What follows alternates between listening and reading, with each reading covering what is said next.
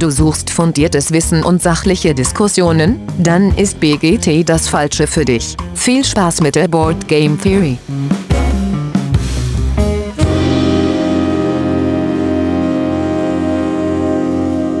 Ja, hallo liebe Hörerinnen da draußen an den Endgeräten. Schön, dass ihr wieder eingeschaltet habt zu einer neuen Folge The Board Game Theory. Ähm, ja, es ist endlich mal wieder Zeit für einen Monatsrückblick. Gezockt steht heute an und äh, wie alles andere mache auch ich das nicht alleine. Ja, heute sind mit dabei der Simon. Hi Simon. Servus. Der Lars. Moin. Und der Olli. Moin, moin. Ja, äh, langes her äh, gefühlt seit der letzten gezockt Folge ganz viele andere Sachen, ganz viele äh, tolle Gäste gehabt in der Zwischenzeit. Ähm, ja, als allererstes vielleicht äh, mal wieder eine Feedback-Runde, weil die ist ja traditionell ausgefallen bei den ganzen Gästen. Das hat sich ein bisschen was angestaut. Ich fange mal vorne an, ja. Äh, zum einen gibt's zur Spirit Iron Folge äh, Nummer 80 äh, den Hinweis, dass das Regelheft zwar so ganz gut ist, aber dem fehlt auf jeden Fall ein Glossar und das haben wir äh, ganz vergessen zu erwähnen. Dem würde ich auf jeden Fall zustimmen. So Sachen nachschauen ist in dem Heft nicht so richtig cool. Also diese einzelnen Begriffe muss man so ein bisschen blättern. Da wäre auf jeden Fall so ein, ja, so ein Glossar eben eine coole Idee. Ähm, ja, dann haben wir was längeres Feedback zu der Koop-Spielefolge mit Felix, die Nummer 77 bekommen vom Lukas. Ähm, und der, äh, dem war der die, ähm, die Abgrenzung Brettspiel, Computerspiele war ihm zu pauschal. Da sind wir irgendwie zu schnell drüber hinweggegangen. Äh, und zwar hat mir da damals gesagt, ja, Brettspiele spielt man, wenn man mit Zeit mit Menschen verbringen möchte und Computerspiele ist vor allen Dingen eine Solo-Erfahrung. Ähm, ich glaube, der Felix hatte auch vor allen Dingen ja darauf hingewiesen, dass einige Sachen mechanisch natürlich in so einem so ein Spiel wie Titan Defense Organization anders funktionieren als Computerspiel äh, als auf dem Brettspiel, aber ja, dieses äh, Zeit mit Menschen verbringen und Computerspiele nur solo. Ähm, ja, im Nachgang glaube ich auch, dass das zu pauschal gesagt ist. Äh, Im Vorgespräch, Lars, du hattest schon gesagt, äh, auch ähm, Computerspiele können eine ganz gute soziale Aktion sein, auch wenn man nicht physisch am selben Ort ist. Ne? Auch online geht da ganz viel gemeinsam. Ähm, ja, und gerade so die, die harte Euro-Fraktion, ähm, vielleicht siehst du das auch so, Simon, die redet ja auch nicht sehr viel am Tisch, wenn sie da am Grübeln ist. nee, ja. da wird nicht so viel gesprochen. Äh, vorher und nachher, aber während des Spiels auf jeden Fall nicht. Ja. Genau, aber das ist ja, äh, wenn man jetzt über Tabletopia oder Tabletop Simulator mit Leuten spielt, dann macht man das in der Regel ja mindestens auch mit äh, irgendeinem Sprach äh, mit irgendeiner Sprachunterstützung, also mit Teamspeak oder Discord oder sowas. Ähm, und wenn man jetzt so ein reines äh, PC-Game nimmt oder Videospiel, da ist ja oft, also jetzt sage ich mal, diese ganzen äh, Multiplayer-Online-Spiele wie World of Warcraft oder League of Legends oder so, wo man immer mit Leuten redet eigentlich. Ja. Sei denn, man will das nicht. Aber äh, gerade im, im Endgame, sage ich mal, mit den Raids und so, da ist das unablässig, dass man auch miteinander spricht. Ja, denke ich auch. Gerade diese, diese äh, ja, Multiplayer-Spiele, klar, gibt's natürlich auch total äh, fesselnde Solo-Spiele, die man dann eben auch allein ja. spielt. Wobei, da ist mir dann eingefallen, ich habe auch schon ganz viele Story-Based Games mit dem Kumpel zusammengezockt und einer hat halt den Controller in der Hand gehabt und hm. man hat einfach trotzdem gemeinsam dieses Story-Game genossen. Ne? Äh, das geht natürlich auch.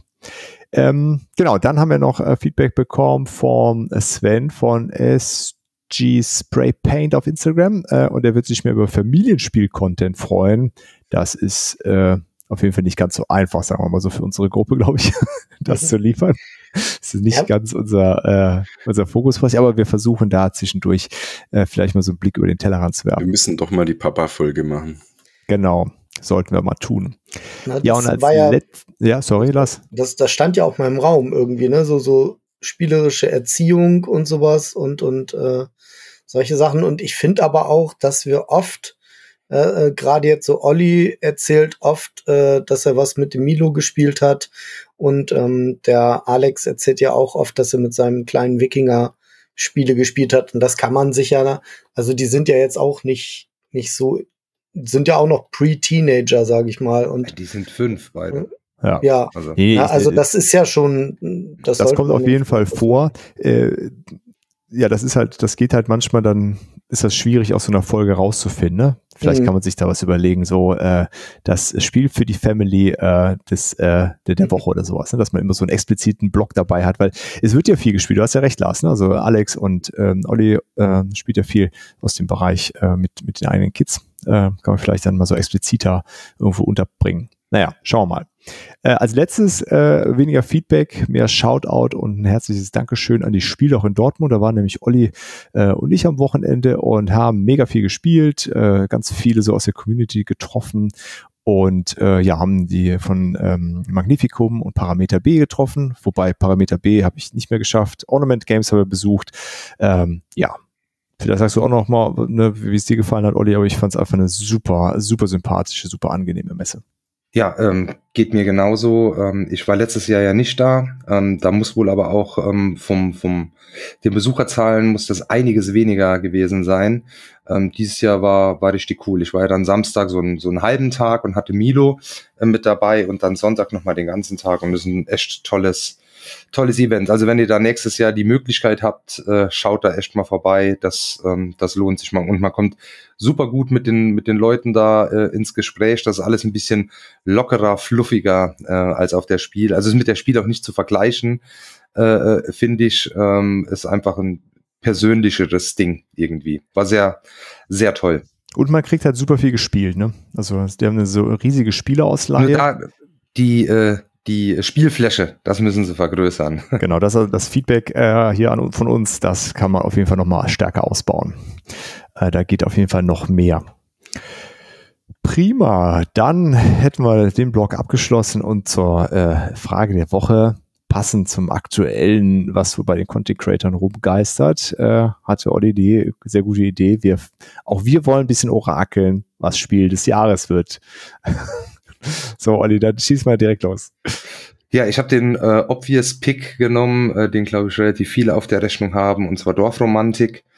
Ähm, das Einzige, wo ich mir da nicht so ganz sicher bin, dass für mich ist das eigentlich ein reines Solo- oder Zwei-Personen-Spiel. Es sagen ja einige, die finden, das funktioniert auch gut zu dritt, zu viert. Auf der Packung steht ja sogar bis sechs. Das halte ich jetzt irgendwie für ähm, nicht wirklich möglich. Oder keine Ahnung, kommt vielleicht immer auf die Gruppe an. Ähm, ich hätte tatsächlich jetzt nicht unbedingt Lust, das zu dritt oder viert zu spielen. Ich finde dann alleine ähm, oder zu zweit ähm, ist da eigentlich optimal. Aber ähm, und deshalb weiß ich nicht genau, ob das dann am Ende den Ansprüchen der Jury genügt. Ansonsten denke ich, hat das schon sehr gute Chancen und ähm, mir selber gefällt das auch super, super gut. Ähm, ja, Simon, Lars, habt ihr irgendwelche heißen Tipps oder Sachen, wo ihr sagt, das wäre geil, wenn es das wird?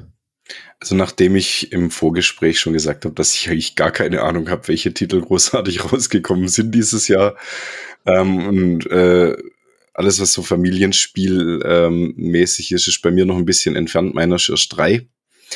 Ähm, aber Dorfromantik habt sogar ich mal gehört und äh, du kannst das so machen, Olli, wie bei Magic Maze, dass jeder halt nur eine Funktion machen kann. Also der eine kann das Blättchen nur nach links drehen, der andere kannst du nach rechts drehen, einer kannst du nach oben schieben, einer nach unten schieben, hat jeder was zu tun. Nee, also Spaß beiseite. Ähm, ich sehe es auch eher als Solospiel und bin mal gespannt, was es letzten Endes wird. Mhm. Lars, hast du, du hast wahrscheinlich aus der Kategorie wenig gezockt, ne, überhaupt oder so auf dem Schirm. Ich glaube, wahrscheinlich habe ich noch nie irgendwas davon gezockt. Ähm, nee, Spiel des Jahres bin ich komplett raus, sorry. Ja, kein Problem. Das es ist ja, muss ja auch nicht. ja. Wir lassen uns ja überraschen. Ja, ich äh, werfe immer noch Flamecraft in den Ring. Ich finde es cool, wenn es das wird. Ähm, ich glaube, gegen Dorfromantik hat das nicht äh, wirklich eine Chance. Und ich, vielleicht wird es auf der Nominierungsliste stehen oder auf der Longlist, aber ähm, ich glaube nicht mehr, dass es unter den ersten drei am Ende stehen wird, ehrlich gesagt. Also das würde ich zum Beispiel gerne mal spielen, muss ich sagen. Das, das wird dir gefallen, Lars. Einfach weil es so Romantik fand ich jetzt nicht so. Fluffiges Spiel ist. Gut, gut. Flamecraft würde ich mir auch mal angucken. Kriegen wir mal hin, Jungs.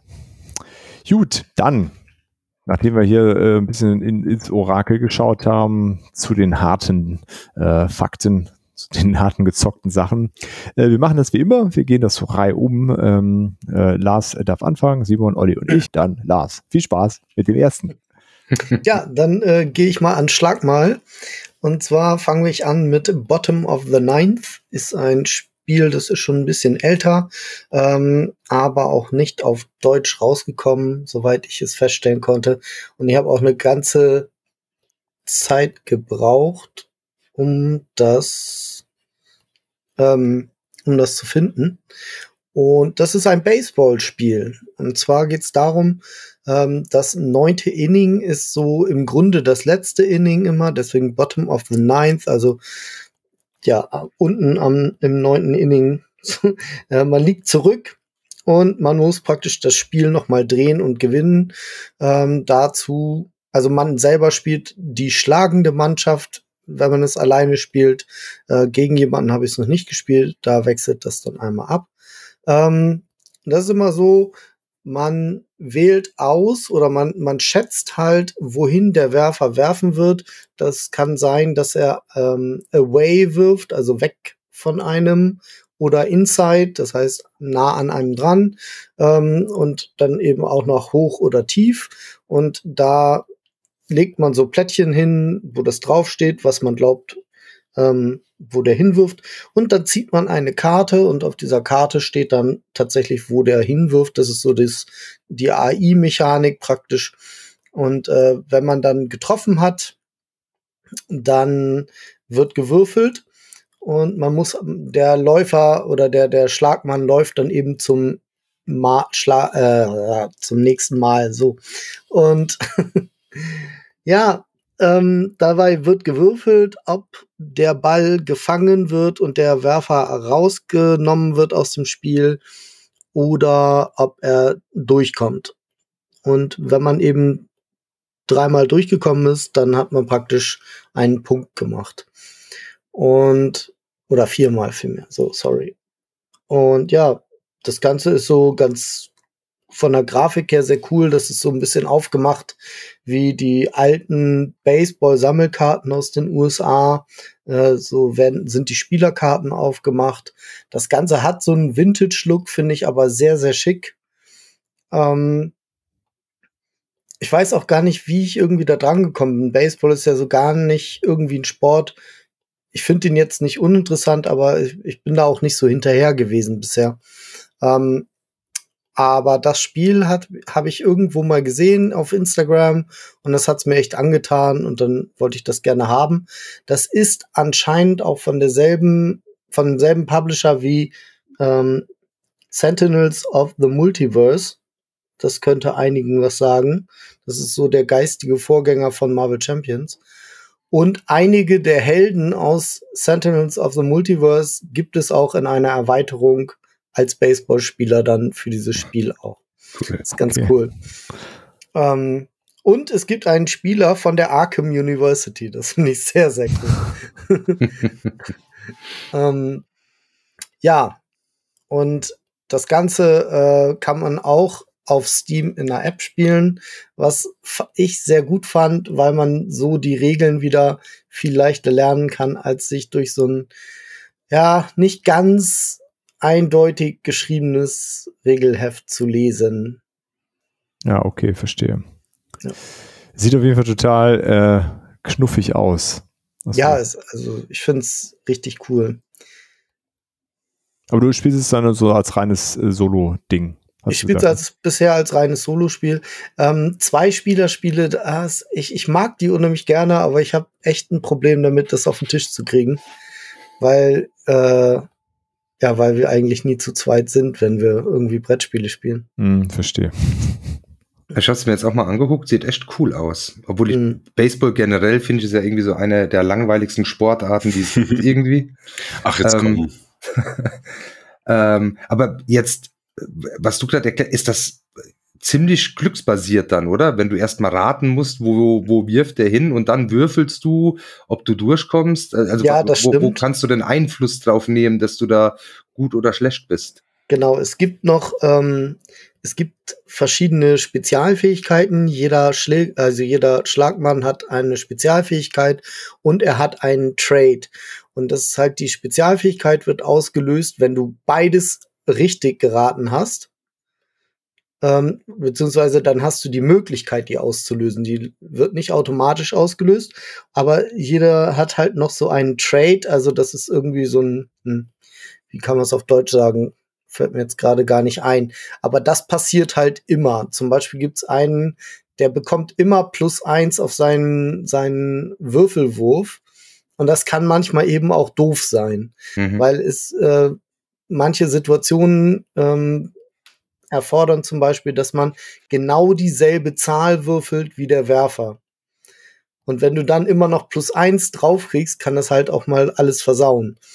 Ähm, oder halt unter der, also manchmal muss man auch, wenn der, wenn der daneben wirft, das ist ja dieses Ding, manchmal werfen die mit Absicht daneben in der Hoffnung, dass der Schlagmann versucht, das zu treffen und dann zählt das auch als Fehlschlag. Und äh, wenn der das macht, dann muss man eben da drunter, unter sein Ergebnis würfeln, zum Beispiel. Und wenn du dann halt doch wieder drüber kommst, ist ärgerlich. Ähm, und man kann halt sein Team in einer bestimmten Reihenfolge zusammenstellen. Und das ist immer dieselbe Reihenfolge, in der die dann an Schlagmal gehen. Das heißt, man kann so ein bisschen darauf Einfluss nehmen, in welcher Reihenfolge welche Spezialfähigkeiten ah, reinkommen. Ähm, die Werfer haben allerdings auch immer eine.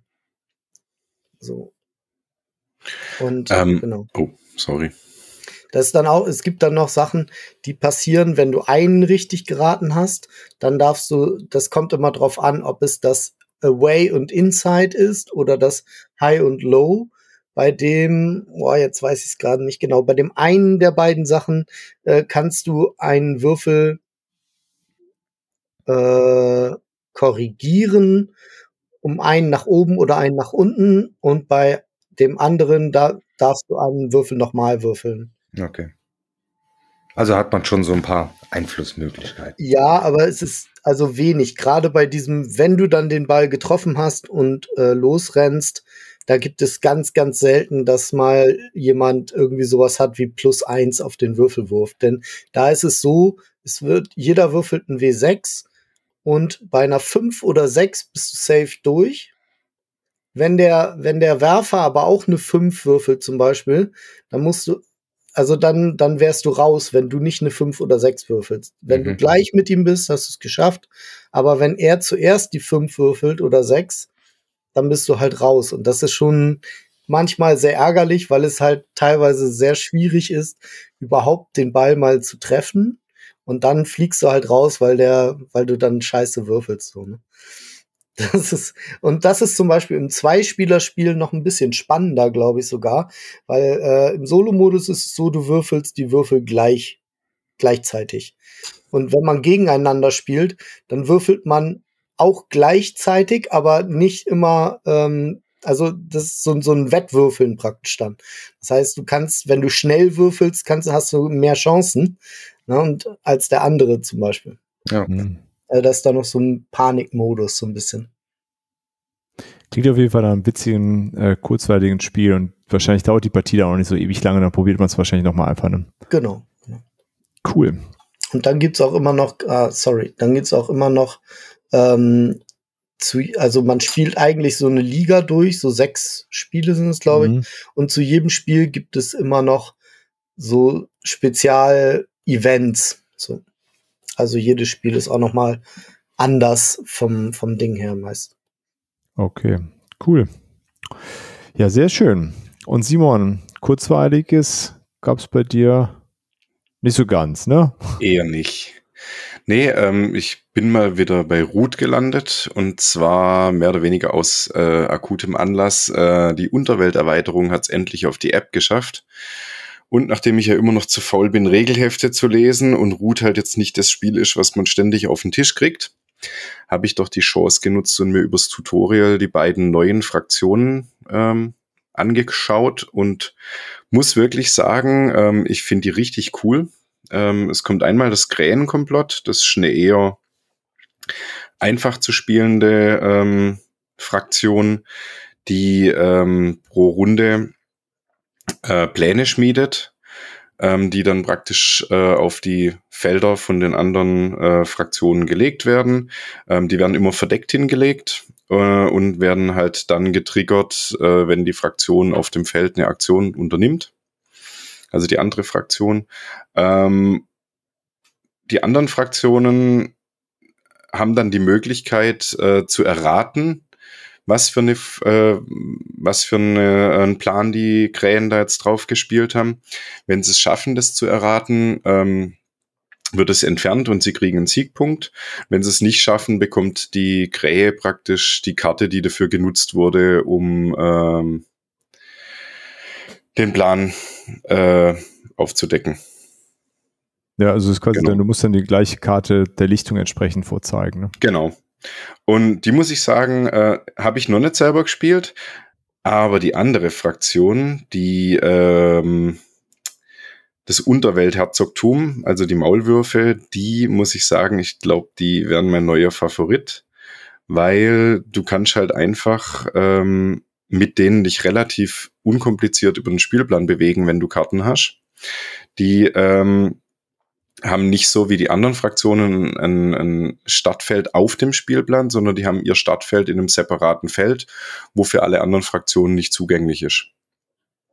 Und haben die Möglichkeit, aus diesem, aus dieser Erdhöhle ähm, sich Tunnel zu graben in jedes beliebige Feld. Und da kannst du halt relativ gut auch mal Überraschungsangriffe machen, indem du halt ähm, die Runde für Runde halt deine, deine ähm, Maulwürfe ausbildest und dann halt äh, ein Tunnel in ein recht schlecht bewachtes Gebiet äh, gräbst und dann halt einfach mal drei, vier Maulwürfe auf einmal da aufploppen lässt. Ähm, immer wenn du irgendwie äh, Erfolge erzielt hast, hast du dann die Möglichkeit, später Minister äh, zu überzeugen, die dir halt dann immer noch zusätzliche ähm, Aktionen geben. Also ähm, du kannst den Brigadegeneral ähm, für dich gewinnen, der gibt dir dann zwei zusätzliche Angriffsmöglichkeiten. Und so kannst du halt dich mit einem Zug bewegen, kannst dich mit dem zweiten Zug per Tunnel irgendwo hingraben und kannst dann noch in beiden Gebieten angreifen, was du sonst halt nicht könntest. Und da muss ich sagen, die spielen sich richtig gut. Und ähm, ja, ich bin mal gespannt, wenn wir das nächste Mal ähm, spielen, habe ich auf jeden Fall vor, die mal zu nehmen. Sehr cool. Ja, ich habe sie nämlich jetzt auch in äh, als Karton-Variante. Ähm, da Olli und ich haben äh, beide gemeinsam beim äh, Quality Beast Ausverkauf ihrer letzten Loot-Sachen zugeschlagen und die Unterwelterweiterung noch angeschafft. Ja, ich habe sie ja auch direkt auf dem Tisch ausprobiert, ähm, paar Mal jetzt. Ja, haben mir auch beide echt gut gefallen. Ähm, bringen nochmal. Und da sind da neue Spielpläne dabei, sind in der App das, dann wahrscheinlich auch, ne? Ähm, die habe ich jetzt noch gar nicht gesehen. Äh, also ich habe gesehen, äh, der, der See mit dem Floß praktisch, mhm. wo du dann äh, irgendwie drüber kannst. Und ähm, ich glaube, das Gebirge oder so heißt die andere genau. Karte, wo dann halt so einzelne Streckenabschnitte noch verlegt sind. Aber ich habe mich jetzt damit noch gar nicht großartig auseinandergesetzt. Ja, das ist ganz cool. Da kannst du dann so Tunnel graben oder freilegen durchs Gebirge. Das bringt nochmal einen Siegpunkt und gibt nochmal ganz neue Strecken. Äh, und du hast in der Mitte so einen, äh, den Pass, der gibt dir immer einen Siegpunkt, äh, wenn du ihn am Ende deiner Runde kontrollierst. Ähm, das zieht dann die, das nochmal auf, auf die Mitte der, der Karte mitunter. Äh, musste auch nicht mal, du kannst den Pass quasi auch weglassen, aber es sind nochmal zwei ganz interessante Spielpläne mit so einem, ja, einer lustigen Variation. Ja. Wobei wir auch bisher nur das Gebirge gespielt haben und das mit dem Floß jetzt noch gar nicht gemacht haben. Äh, ich habe es jetzt zum Anlass genommen, das doch mal wieder bei unserer Donnerstagsgruppe auf die Agenda zu nehmen, Ruth. Sehr gut. Und natürlich die Tatsache, dass jetzt die Marauder Expansion auch auf Deutsch angekündigt wurde. Ich weiß genau. nicht, wann sie kommt, aber ja, Herbst stand es bei Spiel. Herbst. Und die ganzen Heuerlinge, wie sie auf Deutsch heißen. Ja. äh, genau. Ja, das wird, glaube ich, nochmal spannend, äh, weil es dadurch dann ja auch äh, im Zwei-Personen-Spiel äh, nochmal deutlich spannender werden soll. Also wenn man es in einer großen Gruppe manchmal nicht hinkriegt, ähm, ist es dann zu zweit wohl auch ganz cool. Gerade mit äh, den beiden neuen Fraktionen aus der Marauder Expansion und diesen Heuerlingen dazu. Ja, also ich finde es richtig cool, dass sie da immer wieder Erweiterungen bringen. Also ganz ehrlich, das ist äh, Route ist ja eh äh, voll mein Ding. Und dass da halt immer noch zusätzlicher Content kommt. Und ich muss echt sagen, also ich habe jetzt noch bei keiner Fraktion, die rausgekommen ist, irgendwie den Eindruck gehabt, die wäre jetzt irgendwie so ganz unnötig, sage ich jetzt mal. Also ich glaube, da hat jedes so ihre Daseinsberechtigung und, und ist für jeden was dabei. Ja, würde ich auch so sagen. Müssen wir auf jeden Fall beim nächsten Ludothekchen nochmal drüber reden, wa? Ja, denke ich auch. Denke ich auch. Gut, das war gut äh, bei dir, Simon. Und dann, äh, Olli, bei dir gab es äh, auch, auch Krieg. Großes, auch Krieg, genau. Zwar den, den Ringkrieg oder das äh, War of the Ring äh, Card Game äh, gibt ja bisher nur auf Englisch. Letztes Jahr zur Messe erschienen. Ähm, Ihr hattet das ja auch schon auf unserem Brettspielwochenende äh, gespielt. Ähm, da musste ich, oder weil wir umorganisiert hatten, war ich da nochmal rausgegangen und konnte es jetzt im April, aber mit äh, Petros und unserer Decent-Runde haben wir das gespielt, dann ähm, zu viert. Petros hat es ja. Und ähm, ich fand es richtig cool. Äh, ich war am Anfang da ja so ein bisschen skeptisch, konnte mir irgendwie gar nicht so recht vorstellen, wie man das als Kartenspiel abbilden kann. Mhm. Ähm, auch so, dass das auch wirklich noch thematisch rüberkommt und so. Aber es ist cool, das ist richtig cool. Ähm, du, wir haben es zu viert gespielt. Zu viert ist es wohl auch ähm, mit Abstand am besten. Petros hat es jetzt auch mal zu zweit ausprobiert. Ähm, das war nix, hat er gemeint, wobei es da auch irgendwie nochmal verschiedene Varianten gibt. Ähm, was du dann ja halt machen könntest zu zweit, wäre, dass du es zweihändig spielst, also dass ein, dass du wirklich dann zwei Fraktionen übernimmst, wobei das finde ich halt auch immer nicht so schön. Also gerade wenn es auch so ein bisschen um Immersion und sowas geht, ja. ähm, ist das ähm, zweihändig oder sowas nicht so toll. Ja, und das ist, äh, ist cool. Jede Runde wird da so ein, ähm, also erstmal, genau, wir sind eben vier Parteien, ähm, die einen spielen quasi äh, äh, die Shadow-Seite und die anderen äh, die freien Völker. Und dann ist man so aufgeteilt. Jetzt weiß ich natürlich nicht mehr genau, wie die Aufteilung ist. Äh, der eine hat dann äh, die, ähm, die Elfen, und die Zwerge und Gondor und die anderen haben Rohan. Die Hobbits und die Zauberer. Also den Zauberer vor allen Dingen. So irgendwie, äh, ja. äh, genau. Und ähm, bei den anderen ist dann eben, da hat der eine dann äh, äh, Sauron und äh, die aus dem Süden und Westen. Genau, und die anderen Saffron und äh, genau. Und ja, dann wird jede Runde immer abwechselnd so eine ähm, ja, ein, ein, Ort aufgedeckt und den dann gekämpft wird und das dann entweder eben ein Ort von der Shadow Army oder von äh, den Free People. Äh, und da steht dann halt drauf, wer kann da mit welchen Truppen rein. Äh, also da können da jetzt eben Krieger von Rohan rein oder von Gondor oder Elfen oder wie auch immer. Und dann kann man halt eben als Angreifer da Karten hinlegen, der Verteidiger kann Karten und dann gibt es dann halt eine Schlacht. Und äh, wer das gewinnt, kriegt diese Karte und dafür gibt's Punkte. Und zusätzlich gibt's dann noch eine, eine zweite Karte, das ist dann quasi, das signalisiert den, den Weg von den Ringträgern. Äh, und auch da kann man sich dann irgendwie ähm, nochmal betteln, um, um Punkte einzusammeln. Und das Ganze ist dann so ein, so ein kleines Rennen um die Punkte und wirklich cool gemacht. Ich finde die äh, Illustrationen ziemlich cool ähm, auf den auf den Karten. Und ich, ich fand es auch sehr sehr thematisch. Erzählt so eine so eine kleine äh, Geschichte. Also war war war war toll. Ähm, ich fand es richtig gut. Ja, mir hat es auch super gefallen, als wir es gespielt haben. Es war so nicht ganz klar so beim, beim Reinkommen, aber äh, auch, ich würde würd auch sagen, ich konnte mir am Ende dann auch nicht vorstellen, wie man es zu zweit spielen kann. Es war, lebt schon davor, dass man sich da so gegenseitig ähm, jeweils unterstützen, so sein Deck hat und da irgendwie gucken muss, wie man es macht. Ähm, ja, mir hat es auch super gut gefallen man muss es auf jeden Fall öfter spielen. Ne? Beim ja. ersten Mal, du musst die Karten kennen oder so. Aber ja, genau. das war jetzt auch nicht mein Anspruch, äh, äh, jetzt, dass ich das unbedingt gewinnen wollte, sondern ich wollte es halt erstmal kennenlernen, weil wir halt klar, äh, da gibt es sehr, sehr viele Sachen, die dich dann überraschen können. Und klar, Petros hat es dann halt schon zwei, dreimal gespielt. Äh, der kannte das dann alles, dann bist du ganz, ganz klar im Vorteil. Ähm, aber ich fand's toll und habe auf jeden Fall Lust, das auch nochmal zu spielen und äh, es ist auf jeden Fall so ein, der, der, der Nachteil ist halt, du brauchst auf jeden Fall vier Leute, vier Leute ne, wie du sagst. Genau. Um, und im Grunde dann auch eine feste Gruppe, mit der das dann regelmäßig Vier spielt. Leute, die auf einem ähnlichen Level einfach sind, weil hier bist du ganz klar im Nachteil, wenn du das Spiel weniger gespielt hast. Ja, genau, das war auch so mein Eindruck. Ne? Wir hatten es ja, du warst ja auch bei der Partie dabei, Lars. Ja. Ähm, ja, du hast auf jeden Fall gemerkt, Petros hat es da auch schon ganz gut gekannt, was da für Effekte kommen können. Ähm, ja, und Dennis und Lars hatten ja in einem Team und auch diese Synergieeffekte sind dann einfach super schwierig abzuschätzen, was da so äh, kommen kann. Aber ja, das ja, ist halt mega cool, was da so kommen kann. also da hatte ich bei uns jetzt, wir haben, wir haben ja die Ringgeister und die Orks und so gespielt. Und ich hatte das Gefühl, wir hatten gar nicht irgendwie so richtig Synergien. Nur bei euch war das mehr, dass ihr so gerade eure Helden gegenseitig pushen konntet und sowas. Da hatte ich das Gefühl, das war zwischen uns nicht so. Ich konnte selber ähm, mit den Ringgeistern immer sowas machen. Ja, wenn du mehrere Ringgeister hast, dann geben die sich alle irgendwie gegenseitig so einen Bonus. Aber dass Dennis mir jetzt irgendwas mal hingelegt hat, was mir geholfen hat, kann ich mich nicht erinnern oder andersrum. Mhm. So ein bisschen ja, schwieriger genau. vielleicht. Ich konnte bei mir, ich weiß, ich hatte die Elfen und die haben irgendwie so einiges gehabt, um die, um die Hobbits zu buffen dann. Ja, genau. Ich habe nämlich auch die Elfen gespielt, Olli.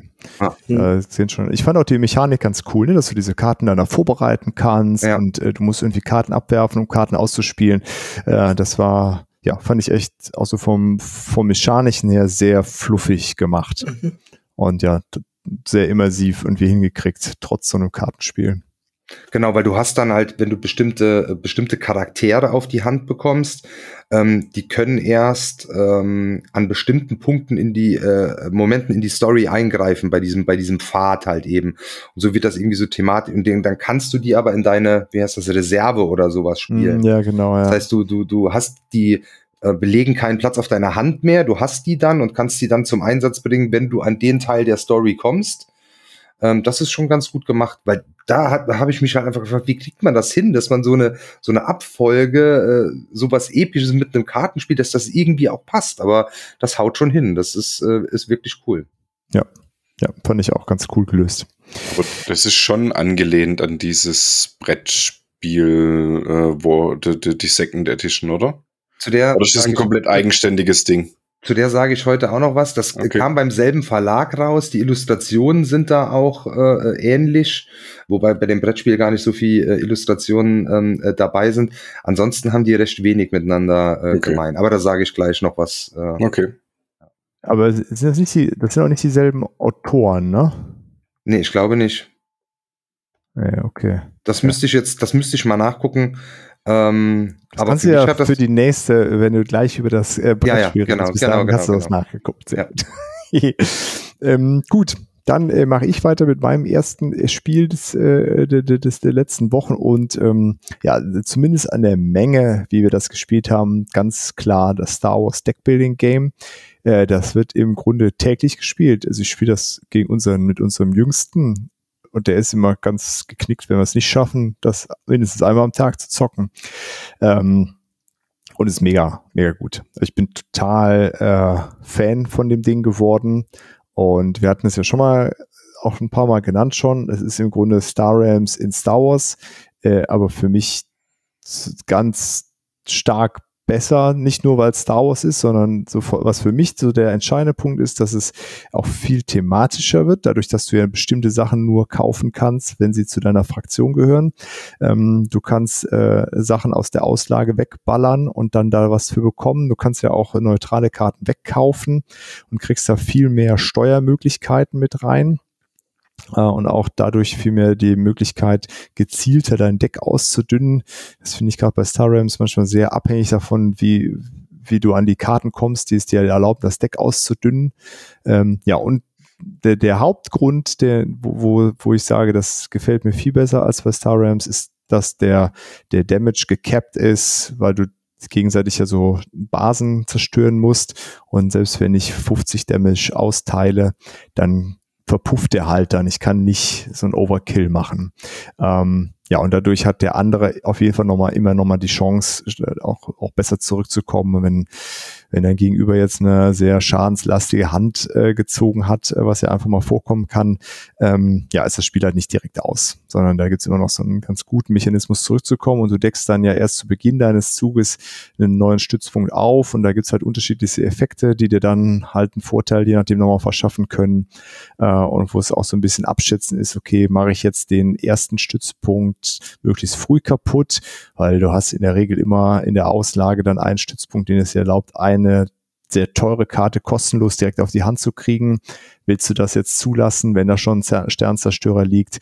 Ja, finde ich, sind coole, äh, coole Entscheidungen, die da ähm, passieren und ja, macht, äh, macht Laune. Wir haben es jetzt bestimmt gut 30 Mal schon gezockt und es macht immer noch echt Laune. Äh, Wichtige daher, Frage. Ja. Rebellion oder Imperium? Es wird durchgetauscht bei uns. Wer gewinnt häufiger? Ähm, also bei uns sah es für die Rebellen bisher immer deutlich besser aus als fürs Imperium. Nee, das kann ich so nicht bestätigen. Aber ja, vielleicht hat die Rebellion so einen Tacken mehr. Nee, weiß ich nicht genau. Ich habe das nicht immer konsequent getrackt, wer welche Seite gespielt hat. Aber gefühlt würde ich sagen, hält es sich in etwa die Waage. Es kommt so natürlich immer so ein bisschen auch dran, darauf an, welche Karten früh ausliegen, ob du dann irgendwie, ja, so ein bisschen Glück hast, äh, welche, die, die guten Großkampfschiffe des Imperiums früh zu kaufen. Wenn das passiert, wird es schwierig für die Rebellion. Ähm, umgekehrt, wenn, wenn so die B-Wings äh, früh gezogen werden und die Karten, die, die, äh, die das Imperium zwingen, Karten abzuwerfen, wie äh, hier Snowspeeder, Rebellenkommando und sowas, ist, dann wird es für das Imperium meist schwieriger. Vor allen Dingen, weil die Rebellen ja so einen Stützpunkt haben, der äh, Schaden austeilt, wenn sie eine Karte abwerfen müssen. Ähm, ja, würde ich sagen, ist so 50-50 bei uns. Wie wichtig empfindest du die Machtleiste? Super wichtig. Das ist jetzt so, am Anfang haben wir die total ignoriert, das mit der Macht. Und gedacht, komm, ist so ein, so ein kleiner Gag, aber du hast echt so ein paar Karten, die, äh, die da richtig gut Synergien mitschaffen. Also du hast ja dann zum Beispiel, äh, also Darth Vader macht ja dann irgendwie statt 6, 10 Damage. Äh, Luke Skywalker kann die Macht mit, mit der Macht einfach ein Großkampfschiff wegräumen, ohne äh, Schaden auszuteilen. Äh, mit, mit Lea kannst du einfach eine ähm, ne, ne Karte oben aufs Deck legen, kostenlos. Äh, oder du ziehst mit den X-Wings eine Karte nach und so ein Kram. Ähm, das macht sich schon ganz gut bemerkbar. Also okay. die, da, ja, mittlerweile wird die nicht mehr, nicht mehr ignoriert. Man versucht die immer so, so ein bisschen in der Mitte zu halten und in den entscheidenden Punkten dann auf seine Seite zu ziehen, damit man die Karten, die dann da gut mit Synergien schaffen, äh, gut ausspielen zu können. Zum Beispiel also, auch wenn du das Imperium hast, hast du die, die Todestruppen, die haben halt zwei mehr Damage und wenn du dann den äh, Stützpunkt Endor hast und noch eine, noch andere Karten, die dir bei den Trupplern was geben, dann gibt's da so richtig schöne Synergieeffekte. Okay. Daher, äh, ja, trotzdem einfachen Mechanismus, äh, echt viel äh, Tiefe auch dabei. Jo, das äh, bei, bei uns das Deckbuilding-Game. Dann ist der Lars wieder dran. Jo, als nächstes habe ich Plattformer gespielt. Plattformer war ein Kickstarter von, ähm, oh, wie heißen sie denn jetzt? Die polnische Firma. Awaken Realms. Awaken Realms Light. ähm, Kennt man gar nicht. Ist das ein neuer Verlag? nee, ja, also das, das Light war irgendwie so ein Ding mal. Das Aber ich glaube, das haben sie mehr. auch wieder, genau, ja. wieder eingestellt. Ähm, Plattformer ist ein Spiel, das ist praktisch ein Brettspiel nachempfunden äh, von diesem Computerspiel-Genre, Plattformer. Ähm, das sind so Sachen wie zum Beispiel Bubble Bobble ist ein Plattformer, ne, wo man sich so nach oben arbeiten muss. Oder das klassische Donkey Kong war ein Plattformer oder ist. Ähm, und da ist es auch so, man hat einen Helden oder mehrere und man muss sich ähm, auf verschiedenen Plattformen nach oben arbeiten. Dort warten Monster auf einen, äh, man kann Items bekommen, man muss Diamanten einsammeln, Gold einsammeln ähm, und Fallen ausweichen. Und wenn man ganz oben auf der obersten Plattform angelangt ist, dann wartet da ein Bosskampf.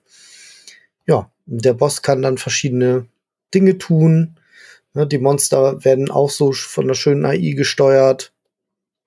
Und das, das ist schon launig.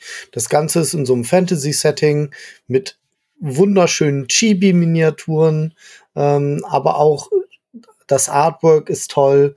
Ähm, und, und man kann es halt so spielen mit, man kann es komplett zweidimensional spielen, so dass das nochmal so diesen klassischen Computerspiel-Touch noch mehr aufgreift, indem man ähm, die Token für die Miniaturen, also für die Helden die Token nimmt.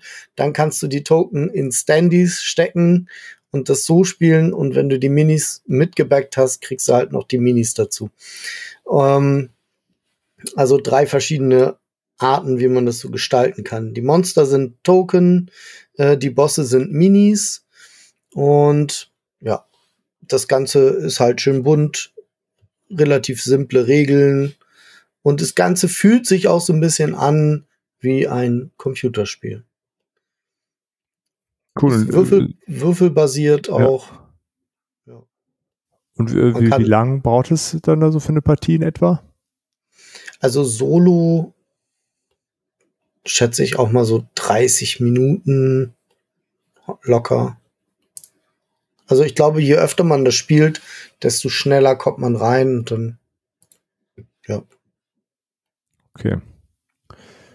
Cool. Hattest du das dann im Kickstarter gebackt oder wie, wie bist du da gekommen? Ich sehe gerade auf BGG steht 60 Minuten. Vielleicht kam es mir einfach schneller vor, weil es so, ja, irgendwie so actionhaft ist. Ähm, ja, ich habe das auf Kickstarter beziehungsweise auf GameFound gab's das. Und ich glaube, das war einfach auf der GameFound Startseite, als ich das erste Mal GameFound geöffnet habe, mir da einen Account gemacht habe. und dann habe ich gesagt, das sieht ja geil aus. Na, also mit Chibi-Miniaturen kann man mir auch fast alles andrehen. ähm, ja, und dann habe ich das halt geweckt. Sehr cool. Sieht auf jeden Fall total knuffig aus, definitiv. Ja. Sehr schön. Aber du, das ist auch ein Ding, was du dann hauptsächlich solo spielst oder habt ihr das schon mal in der Gruppe gespielt? Nee, auch noch nicht. Aber man, also man kann es äh, bis zu vier Spielern spielen. Ähm, und da, da ist es dann auch so kompetitiv. Ne? Da geht es dann darum, den, den letzten Schlag am Boss zu landen, zum ja, Beispiel. Okay. Ähm, und solo spielt man halt einen Helden. Ja. Und dann, das geht auch gut. Cool. Okay, und Simon, bei dir gab es was zu essen? Ja, bei uns gab es was zu essen. Ähm, wir haben Food Chain Magnat auf den Tisch gepackt. Ähm, wir sind lang, lang drumherum geschlichen, wann wir es endlich mal spielen, weil es halt doch schon sehr komplex ist und ähm, es steht ja auch, äh, glaube ich, auf der Packung außen drauf, äh, dass es absolut keine Fehler verzeiht. Und es ist tatsächlich so. Also wir haben es ähm, als Lernpartie zu zweit gespielt. Einfach nur, weil wir mal reinkommen wollten.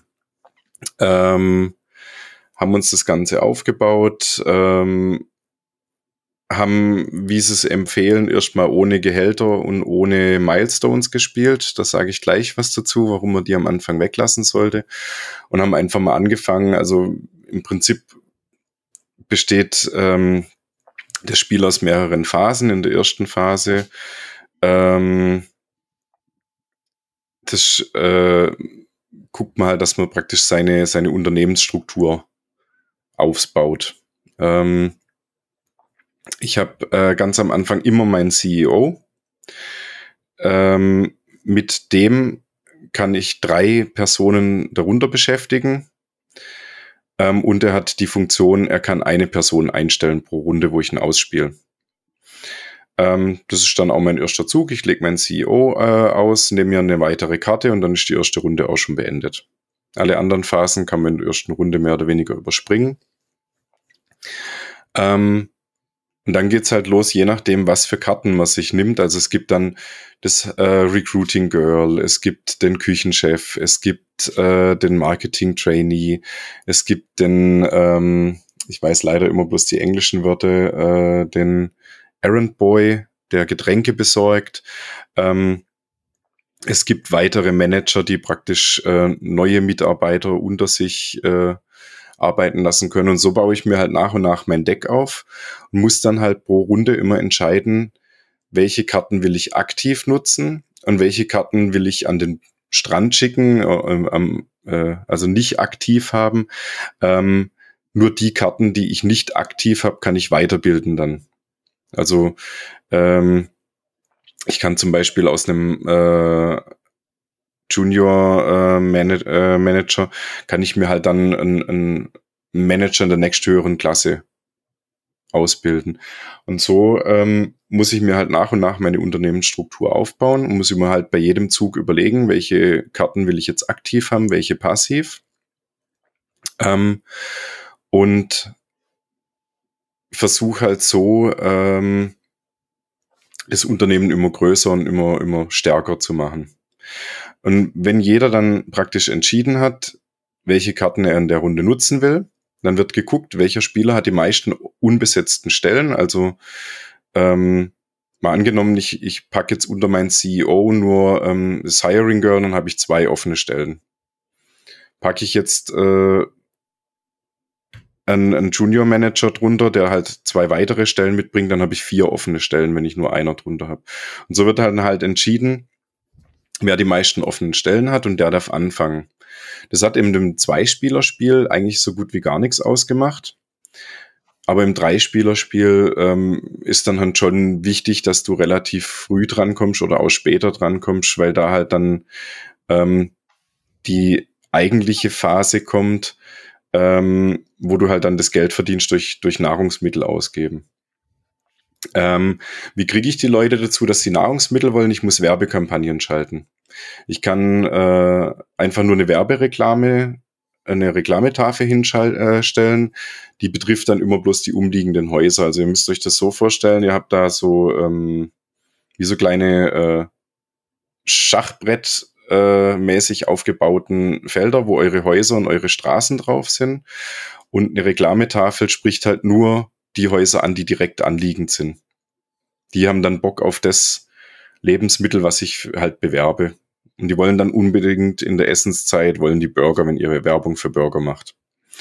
Ähm, und so versuche ich halt dann durch gezielte Werbung halt einen Bedarf zu erzeugen und diesen Bedarf dann logischerweise auch decken zu können. Und dazu brauche ich dann halt meinen Küchenjunge, ähm, brauche eventuell sp äh, später dann einen Burger-Chef, der halt mehr Burger herstellen kann. Ähm, und ihr hört schon anhand von der Erklärung, es ist sehr komplex, wie sich das Ganze aufbaut. Also es, es sind sehr viele ähm, unterschiedliche Rollen, die ich brauche. Ich muss genau überlegen, wann starte ich jetzt eine Werbekampagne, dass die nicht ins Leere läuft. Ähm, jedes Haus kann auch immer nur eine bestimmte Anzahl ähm, an Bedarf aufnehmen. Also normale Häuser, die man in der Anfangsphase beliefert, können maximal drei Bedarf erzeugt äh, werden. Und was dann halt schwierig wird, ich muss auch immer alles das liefern können in meinem Restaurant, was die Leute gerade essen oder trinken wollen. Also mal angenommen, die haben Bock auf Burger, Bier und äh, Limo und ich liefere nur Burger und Bier, dann gehen die halt dahin, wo sie alles kriegen. Und da wird das Ganze halt richtig komplex. Und deswegen ähm, empfehlen sie, um, um halt praktisch diese ganzen Hintergründe erstmal zu verstehen, äh, empfehlen sie am Anfang halt mal Gehälter wegzulassen und Milestones. Und wenn man das ganze Prinzip verstanden hat, dann kann man die anderen äh, Sachen später mit dazu nehmen, weil mit den Gehältern ist tatsächlich so, ähm, ich muss jedem Mitarbeiter, der ein Gehalt bekommt, sein Gehalt jede Runde zahlen, egal ob er am Strand ist oder ob er arbeitet. Also ob er eine Fortbildungsmaßnahme ist oder äh, nicht.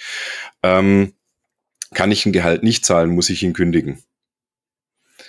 Und ähm, dann wird's halt schon wieder schwierig. Da muss ich mir genau überlegen, in welchem Moment nehme ich mir jetzt so einen, einen Mitarbeiter, der mich Geld kostet. Wenn ich noch nichts hab, wo ich produziere und nachher verkaufen kann, ähm, dann brauche ich mir halt auch keinen Mitarbeiter nehmen, den ich nachher bezahlen muss, weil ich kann seine Lohnkosten nachher nicht zahlen.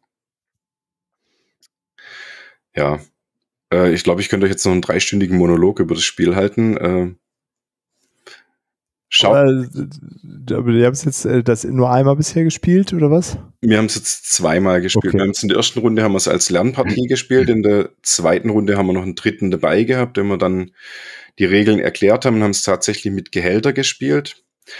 Und äh, nächste Runde, nächsten Donnerstag, wenn wir spielen, wollen wir es mit Milestones spielen. Bei den Milestones kommt halt das Fiese mit dazu. Ähm, Beispiel für ein Milestone, ähm, das Restaurant, was zuerst Essen wegwerfen muss, weil es es nicht verkauft bekommt, bekommt einen Milestone. Dieser Milestone ähm, bringt dir den Bonus, dass du einen Kühlschrank bekommst und Lebensmittel nicht mehr abwerfen musst am Ende einer Runde. Mhm. Das ist super gut. Das Problem ist, wenn der Last diesen Milestone in dieser Runde jetzt bekommt, dann habe ich nur diese Runde Zeit, den Milestone selbst zu bekommen. Ansonsten habe ich keine Chance mehr, den zu kriegen. Und wenn es halt jetzt ein Milestone ist, der dir halt richtig fette Boni bringt, wie dass du zum Beispiel für jedes verkaufte Essen statt 10 Dollar 20 Dollar bekommst, dann könnt ihr euch vorstellen, wie schnell da ein Ungleichgewicht entsteht. Mhm. Deswegen empfehlen sie halt am Anfang erstmal ähm, das Spiel praktisch ohne Milestones zu spielen, bis man halt äh, die ganze Mechanik dahinter verstanden hat und erst nach und nach dann praktisch äh, ins Ganze zu gehen, weil es halt sonst wirklich ist, so ist, dass halt einer die anderen abhängt und du relativ schnell, dann, ne? ja, du hast einfach okay, keine Sonne mehr. Du hast, musst dann also auch super aufpassen, was machen die anderen gerade so? Plant da einer auf den Milestone? Muss ich das auch vorbereiten, damit ich da entsprechend nachziehen kann dann, ja? Und dadurch, dass die Planungsphase halt verdeckt ähm, erfolgt, also jeder spielt praktisch gleichzeitig seine Karten aus. Bei uns war es halt so, jeder hat so verdeckt seine Karten auf den Tisch gelegt und dann konntest du schon, wenn du ein bisschen bei deinem Nachbar geguckt hast, gucken, wie viele Karten spielt er jetzt und konntest ungefähr abschätzen, wie viel offene Stellen der nachher hat, was ja dann mhm. wichtig ist wegen der Turnorder. Ähm, und da muss ich halt ehrlich sagen, da, wo, als wir es zu dritt gespielt haben, habe ich mich viel zu stark auf die eine Mitspielerin äh, konzentriert und habe den anderen ein bisschen aus dem Blick gelassen. Und den Fehler hat halt sie auch gemacht und er ist uns dann halt am Schluss davon gezogen. Okay. Also ähm, muss schon immer so das ganze Geschehen ein bisschen im Blick haben. Sehr cool. Ja, ist ja auf ja. jeden Fall so ein, äh, ja, äh, ein berühmt-berüchtigtes Spiel quasi, ne? gerade wegen der Komplexität und der, ja. äh, der Tatsache, dass wenn du es gut kannst, die Leute einfach echt abhängen kannst. Und wenn du einen Fehler gemacht hast, dann war es das halt. Ne? Ja, also so ähm, rein optisch ist total abschreckend. Das ist wirklich, also ähm, die Karten sind in einem richtig schönen Artwork, aber alles drumrum, also so das Spielbrett mit den Häusern und allem drum und dran, das ist halt einfach, ja. Also wenn, wenn, wenn du es optisch schön magst, dann äh, ja, spiel lieber eine Excel-Tabelle runter, wie der Lars immer so schön sagt. Gibt es, gibt es irgendeinen Grund dafür? Ich habe keine also, Ahnung, die, die, die Übersicht ist, glaube ich, da wichtiger. Also, ja. wenn du das Spiel mal gespielt hast, ich glaube, du lässt dich, äh, wenn du da jetzt irgendwie grafisch ausgearbeitete Spielfläche oder sowas hättest, du würdest dich viel zu arg ablenken lassen. Weil das ist schon, also dein, dein Hauptaugenmerk liegt eigentlich auf diesen Karten, die recht schön gestaltet sind, muss ich sagen. Ähm, und natürlich schon auch auf dem Spielplan, aber ich glaube, alles, was da zusätzlich drauf wäre, würde dich einfach nur ablenken. Und es ist ja trotzdem verdammt teuer, ne? Ja, 79 Euro so um den Dreh. Ah. Ist der Spielplan massiv?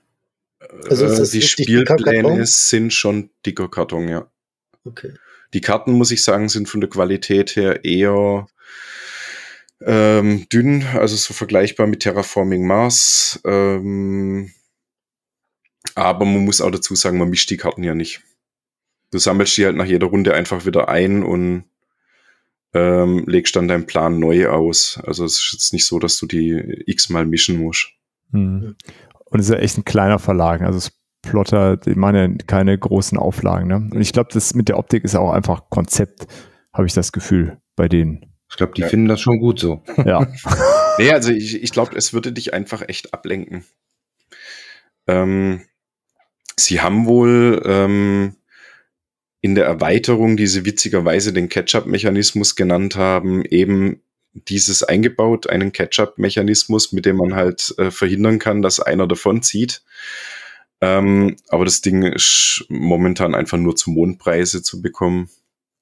Ich habe ich hab gedacht, einen Ketchup-Mechanismus. Ich habe jetzt gedacht, okay, dann es geht ja um Lebensmittel. Nee, er heißt also tatsächlich Ketchup. Ist, ja, ja, ich also weiß, aber so mit, C, mit K, KE geschrieben, aber ich habe gedacht, ich habe gedacht, okay, dann kannst du die Burger noch mal pimpen mit ein bisschen nee, Ketchup. Nee, nee, also sie haben es bewusst Ketchup-Mechanismus wie, ja, wie, das Nahrungsmittel genannt, aber es ist tatsächlich, ähm, bringt es halt einfach so ein, ein bisschen was rein. Also wenn ich es richtig gehört habe, ähm, bringen sie Drive-In-Schalter rein, sodass wenn einer zum Essen praktisch an einem von deinen Restaurants vorbeifährt, dann trinkt er automatisch einen Kaffee bei dir, damit du halt einfach nicht komplett abgeschlagen sein kannst nachher. Hm. Also ich habe das ja mal, weiß nicht, das ist jetzt glaube ich schon zwei Jahre her, mal bei Benny gespielt und mir war das einfach zu viel Brainfuck. Also das ist so, so komplett, du musst auf so viele ja. Sachen achten, wie du eben deine Personalstruktur aufbaust, dann Nachfrage generierst. Wenn du dann nicht aufpasst, dann generierst du die Nachfrage aber quasi ja für deine Konkurrenz ja. und oh, ey. auf so viele Dinge, das war mir, gut, jetzt muss man sagen, vor zwei Jahren, mittlerweile habe ich ein bisschen mehr Erfahrung, auch was das angeht, müsste ich es vielleicht mal nochmal probieren, aber damals habe ich gesagt, nee, das muss ich nicht nochmal spielen. Also ich muss dazu sagen, unsere Donnerstagsrunde, ähm, mit der wir es jetzt gespielt haben, waren eigentlich äh, alles auf Expertenniveau. Also unser, unser Anfänger hat sich leider abgemeldet. Ich glaube, der, der hätte schon auch seinen Spaß gehabt, aber er hat dann auch im Nachhinein gesagt, er hat sich die Videos angeguckt, weil wir die im Vorfeld rausgeschickt haben, die Regelvideos. Und er war froh, dass sich das nicht geben musste an dem Tag, weil es hätte ihn, glaube einfach äh, kaputt gemacht. Spiel, spielt Ursula von der Leyen eigentlich bei euch mit? Nee. Ihr seid doch so die Europäische Union, oder? oh. Nee. Gut, gut. Also Food Chain Magnet bei Seaborn, ja. Ja. Äh, aber ihr, ihr, spielt es jetzt weiter und es hat euch dann auch, äh, Fazit ist auf jeden Fall, es hat euch angefixt, ja. Das ist ein, ein, richtig cooles Spiel, aber du musst dich halt wirklich drauf einlassen und du musst halt echt die steile Lernkurve meistern. Und selbst in der Partie jetzt äh, diesen Donnerstag haben wir noch so viele Fehler gemacht. Okay. Ähm, ja. Cool. So, und aber äh, was Leichtes kam ja trotzdem nicht bei euch auf den Tisch, Olli, ne? Äh, Ne, ne, ne. Nochmal der Ringkrieg. Genau. Jetzt ähm, in der Second Edition, also vom, vom Brettspiel, ähm, ultra hardcore aufgepimpt von Petros. Ähm, der äh, hat ja alle Miniaturen, ich weiß gar nicht, das sind über 200 Miniaturen. 205 hat er gesagt, 205 Miniaturen. Äh, alle bemalt, äh, hat sich dann auf Etsy äh, sämtliche Geländesachen, was es da so gibt. Also da hast du die ganzen ähm, die ganzen Orte dann als so kleine, so hast Minas Tirith und alles und die auch nochmal bemalt, ähm, so so so Grenzen, oh, ist total ähm, total cool. Äh, also das sah ultra fantastisch ähm, aus erstmal ähm, auf dem Tisch. Könnt ihr gerne auch bei mir bei Insta mal, habe ich heute was und kommt auch die Tage mit Sicherheit noch ein paar Sachen. Ähm, wirklich toll. Wobei man eigentlich sagen muss, das Material an sich ist schon bisschen schäbig eigentlich. Also auch die Minis, die sei, sehen jetzt bemalt schon sehr cool aus, aber das ist auch so ein ganz komisches Pla Ich meine, das hat ja auch schon ein paar Jahre auf dem Buckel. Ähm, wobei das jetzt auch schon irgendwie nochmal ein Reprint oder wie auch immer, aber an, an, den Sachen haben die da nichts mehr geändert. Und nach heutigen Standards sind die Miniaturen schon ziemlich schlecht. Petros hat auch echt geflucht. Der hat jetzt sogar gesagt, er ist am überlegen.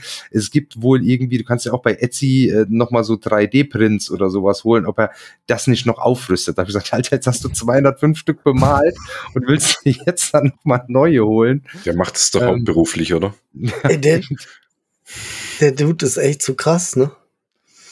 Und äh, aber so, das sah schon mega, mega, mega gut aus. Ähm, Auf aber ansonsten Fall. auch der, das Spielbrett und so, das ist jetzt nicht so super schön. Das hat jetzt auch nicht die beste Qualität. Da, der hat das ja noch relativ neu. Da war dann schon an irgendwo an der Ecke was abgeknickt und so. Ähm, das ist jetzt irgendwie alles ähm, nicht so dolle, weil es ja auch einfach irgendwie schon äh, ein paar Jahre alt ist. Aber ist das jetzt nicht bei Schwerkraft neu aufgelegt worden? Das war das seither bei einem anderen Verlag, ja?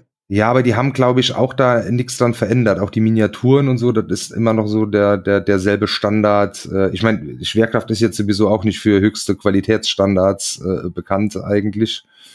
Ähm, ich hatte mal gehört, dass, glaube ich, Frosted hatte sich auch drum bemüht und die wollten wohl wirklich so ein bisschen im größeren Stil auch was äh, äh, dran ändern, aber die haben den Zuschlag äh, nicht gekriegt, ja.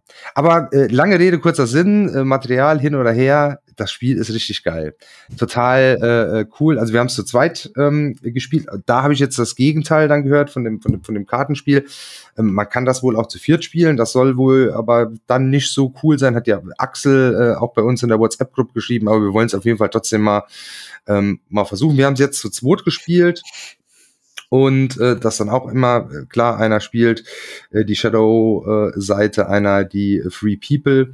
Und ähm, ist äh, spielerisch jetzt was was ganz anderes. Ist schon eine Nummer äh, eine Nummer komplexer. Ich glaube weiß ich gar nicht die Regelerklärung war definitiv über eine ähm, über eine Stunde vielleicht sogar eher Richtung anderthalb.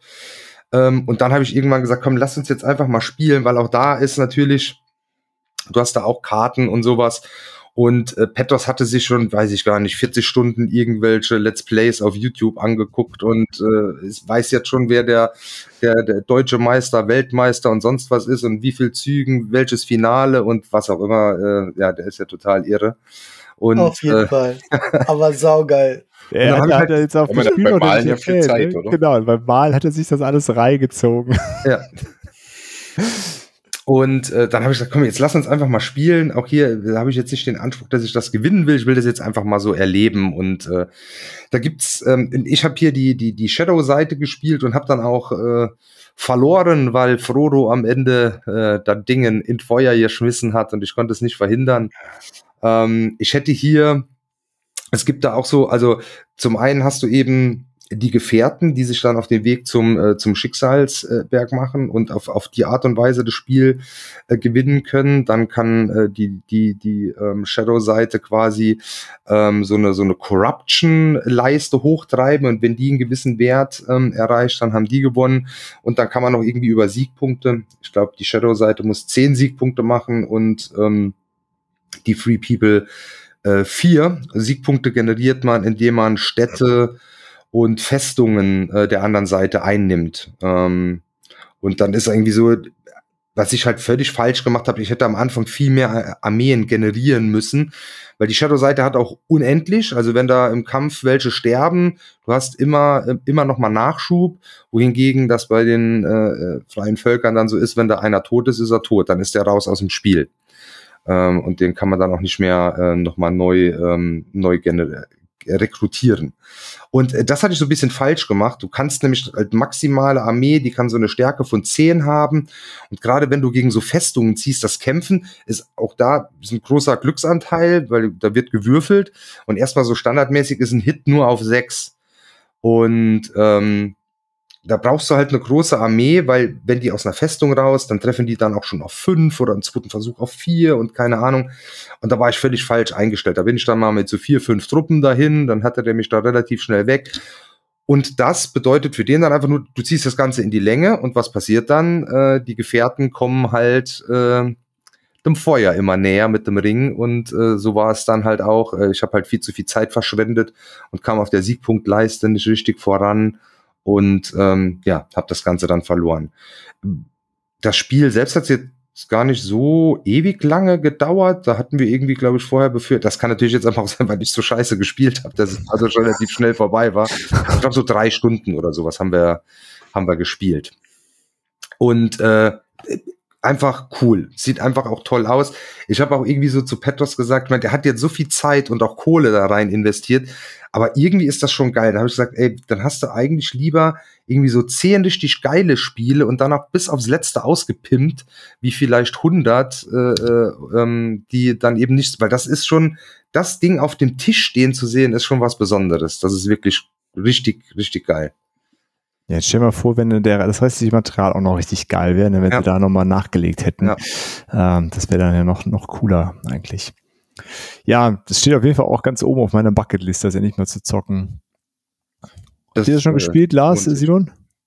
Nee. nee. noch nicht. Ist, sind, ist das Plastik von den Minis? Ist das sowas wie. Ach so ganz weich irgendwie. Ja, ist, ist, das, ist das sowas wie äh, von diesem anderen Masters of the Universe Game? Ich glaube, das, das haben wir zusammen auf das Spiel. Äh, da haben wir auch mal die Minis angefasst und die waren auch so total weird. Nicht das, was du hast, dieses, dieses äh, Arena-Game, sondern dieses andere. Aber das aber, es aber auch vom selben Verlag ist, von Arcon, dieses Fields of Eternia. Ähm, ja, genau. Waren, das, da waren die ähm, Minis auch total weird. Okay, also das ist hier so, so ein ganz weiches Plastik. Die kannst du irgendwie gefühlt, kannst du die Mini nehmen und kannst sie in der Hand so zu einer Kugel formen und dann lässt ja. du die los und dann blub, blub, blub, dann ploppt wieder so. also ganz komisch. Okay. Petros hat auch gemeint, das war äh, sehr, sehr schwer äh, zu bemalen und so. Ähm, mhm. Ja. Ah, komisch, so ne? 80er Jahre Plastikfiguren klingt das ein bisschen, was, ja. Aber das, ich meine, kann ja sogar sein, das ist ja jetzt zwar die Second Edition, aber vielleicht sind die Minis noch aus der First Edition sogar. Äh, keine Ahnung. Das war noch übrig. Ja, und die erste Edition ist ja 2004 und selbst die Second ist ja von 2011. Das ist ja, ja. echt ein altes Ding. Ja, ja. Ich ärgere mich ja immer noch, das war ja ähm, nicht letztes Jahr, vorletztes Jahr auf das Spiel, hat Ares äh, das ja total verramscht. Und ich bin da, war das dann irgendwie äh, samstags oder so vorbei und dachte so, komm, nimmst es mit. Und dachte, nee, und am nächsten Tag war es da, weil da gab's das dann für, lass mich lügen, 70 Euro oder sowas. Das war ähm, echt ein cooler, cooler Preis für das Ding. Ich glaube, Schwerkraft und, will jetzt irgendwas 100 irgendwas, gell? 120 ja, ja, oder sowas. Ja. Oh nein. Und das Ärgerlich. ist halt vom, vom, gut, klar, da sind halt viele Miniaturen drin natürlich, äh, deshalb, äh, klar, kostet das ein bisschen was.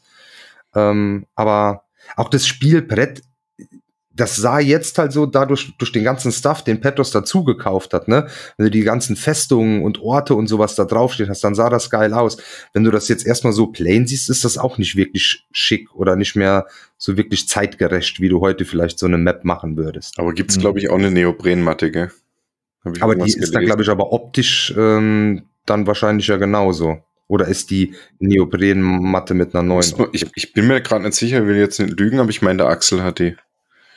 Müssen wir mal fragen. Ja.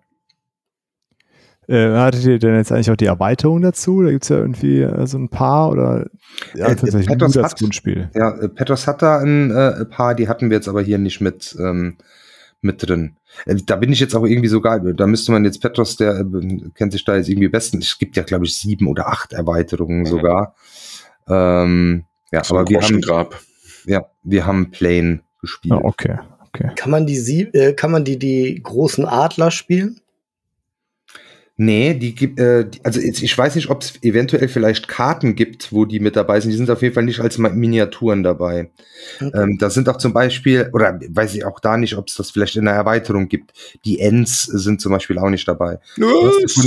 Also nicht als, als Minis zumindest. Ähm, ich glaube, es okay. gibt irgendwie Endkarten. Ähm, die kamen jetzt aber bei uns auch nicht, ähm, nicht vor. Du hast von den, von den Völkern, ähm, ist da halt irgendwie, ja, du hast äh, Sauron, Saruman, dann eben hier diese äh, aus dem Süden und ähm, dem Osten, wie heißen die denn? Sathron oder irgendwie so, ja. Ähm, ah, die mit den Elefanten. genau. Ach ja, ja. ja. Ähm, und äh, dann hast du eben die Elfen, die Zwerge, die Gefährten, so, äh, die haben nochmal so eine, eine, eine extra Rolle. Ähm, dann ähm, Gondor, Rohan. Ja, ich glaube, that's, ähm, that's it. Und ähm, jede, du hast noch so paar Spezialcharaktere, ähm, dann, die nochmal äh, spezielle Fähigkeiten haben. Und dann gibt's irgendwie immer äh, Anführer und Elite und normale Truppen. Ja. Aber auch das ist thematisch äh, top wahrscheinlich dann gewesen, ne? Mega, mega. Also das sind dann wirklich coole, äh, coole Stories, wo du dann natürlich äh, direkt dann eben an die Filme oder an die Bücher dann denken musst, wenn du da irgendwelche legendären Schlachten führst, äh, eben äh, rückst hier deine Truppen aus aus Mordor raus und äh, äh, rennst auf Gondor zu und äh, ja, das ist schon sehr cool. Sehr cool. Ja, und drei Stunden ist ja dann auch okay gewesen. Ne? Da, wie gesagt, weiß ich jetzt nicht. Ich habe halt auch sehr schlecht gespielt, äh, was sicherlich für ein schnelleres Ende äh, geführt hat. Ähm, lass mich mal gerade gucken, ich habe es doch hier auf. Nö, aber BGG sagt auch 150 bis 180 Minuten. Ja, es ist, ja, es ist so schlecht, war ich gar nicht. Ja, ich bin also sogar noch am oberen Ende hier. genau. Und äh, hier äh, hatten wir eben gerade, die ähm, Designer sind tatsächlich unterschiedliche von dem Card Game. Ähm, also bei dem Card Game ist das Ian Brody und äh, hier Roberto Di Meglio, Marco Maggi und Francesco Nepitello.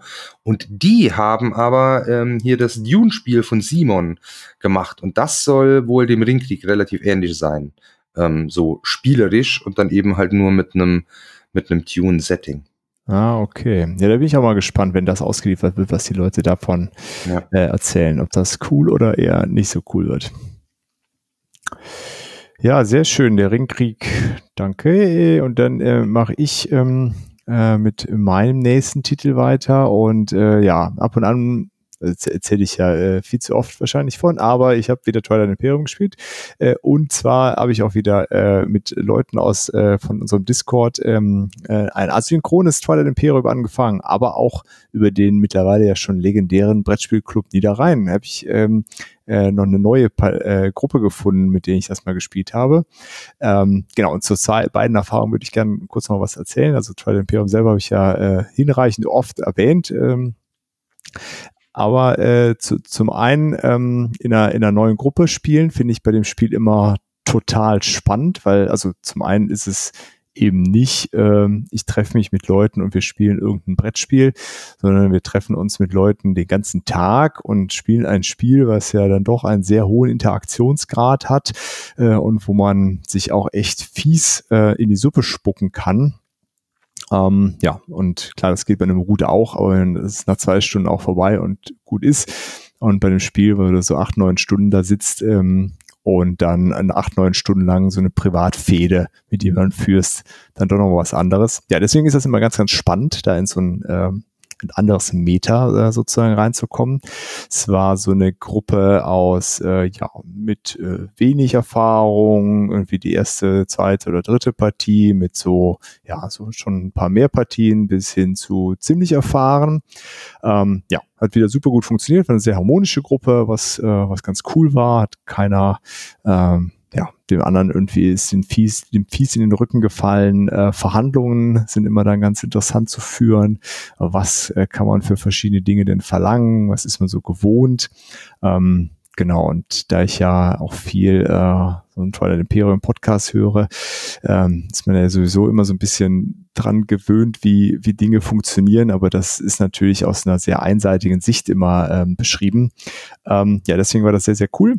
Äh, sehr, sehr coole äh, Runde gewesen und auch da, äh, gut, Miniaturen waren nicht angemalt, aber ganz geiles Insert gehabt mit so äh, gepimpten Playerboards, wo dann alles liegen konnte und wo nichts verrutschen konnte und äh, so Fleet Standees, ähm, die irgendwie ähm, wo man dann seine, seine Schiffe drauf äh, bewegen konnte. Äh, die Wurmlöcher waren so kleine Miniaturen. Ähm, das war schon äh, sehr, sehr cool. Auch so äh, als eine Tischpräsenz sehr, sehr cool. Ähm, genau, und dann im Discord äh, haben wir jetzt ein neues Spiel gestartet. Ähm, ja, in so einem asynchronen Modus. Das hatte ich ja letztes Jahr schon mal erzählt, hatte ich mit, äh, auch mit Petros und Dennis äh, gemeinsam gespielt. Das haben wir jetzt mal wieder angefangen. Ja, und das ist so eine ganz eigene Erfahrung, wenn so ein Twilight Imperium Spiel halt statt irgendwie den ganzen Tag mehrere Wochen äh, in Anspruch nimmt und man immer mal wieder irgendwelche Befehle in so einem Discord absetzt, die dann den Board State verändern. Äh, da hätte ich meine Schwierigkeiten.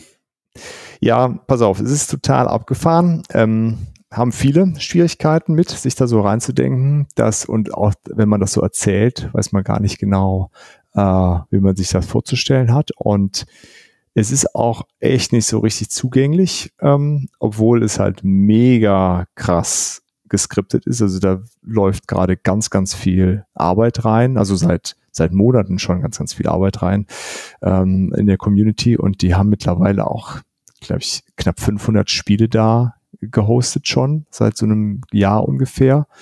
Ähm, und was da so möglich ist, ist echt abgefahren. Ähm, ja, man muss sich da so ein bisschen reinfuchsen. Das, das ist auch nicht ganz trivial, sich da reinzufuchsen, was es alles an Befehlen gibt und wie man die dann absetzt und so.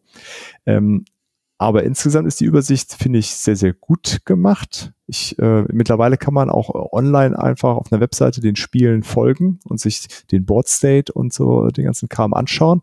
Äh, äh, packe ich den Link mal in die Show Notes, könnt ihr unserem Spiel gerne äh, folgen auf einer Webseite, braucht man auch kein Discord-Login für oder sowas. Ähm, ja, aber ja, es ist auf jeden Fall erstmal schwierig, äh, Simon, sich das, äh, sich das so reinzufuchsen. Also wenn bei mir ein Mitspieler länger wie zehn Minuten denkt, habe ich meinen Zug vergessen. Deswegen stelle ich mir das echt schwierig vor. Ja, und das ist halt dann, äh, ja, du musst halt dann noch wissen, okay, äh, mein nächster Zug ist halt morgen. und äh, was wollte ich denn da machen? Und was will ich denn halt auch in drei Zügen machen? Das ist dann halt erst in einer Woche im Zweifel. Also jetzt äh, zum Beispiel, ich habe heute Morgen habe ich, glaube ich, gepasst, genau. Und dann äh, es haben noch immer nicht alle ihre Punkte eingesammelt am Ende der Runde.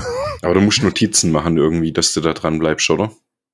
Also ähm, ohne dass das soll gar nicht so komisch klingen, aber ich mache mir keine Notizen. Ich behalte den State des Spiels so im Kopf. Äh, okay. Ja, wenn du jetzt mehrere Spiele gleichzeitig machst, dann musst du das schon irgendwo notieren. Ähm, ansonsten ist es relativ gut nachzuverfolgen in der Historie. Die, die Befehle werden gut gelockt. Ähm, ja, vielleicht auch einfach, weil ich jetzt genügend Teile Imperium gespielt habe und ich mich in, insgesamt gerne mit dem Spiel auseinandersetze, fällt mir das relativ leicht, mich da wieder in diesen State zurückzuversetzen. Das ist auf jeden Fall, ähm, ja, aber Notizen machen geht halt.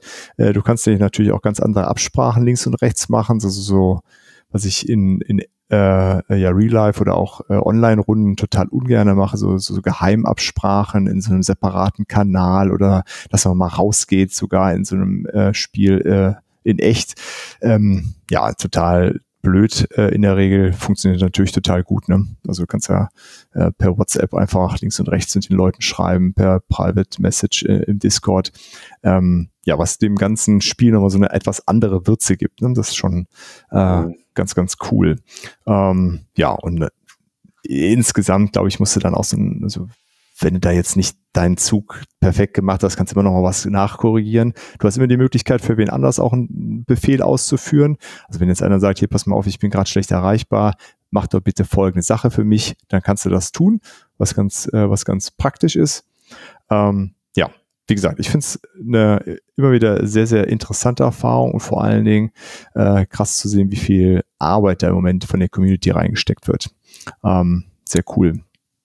Und äh, ja, wenn da jemand mal Lust hat, darauf hat, das auszuprobieren, äh, ein zweites Spiel würde ich äh, durchaus noch, äh, noch starten.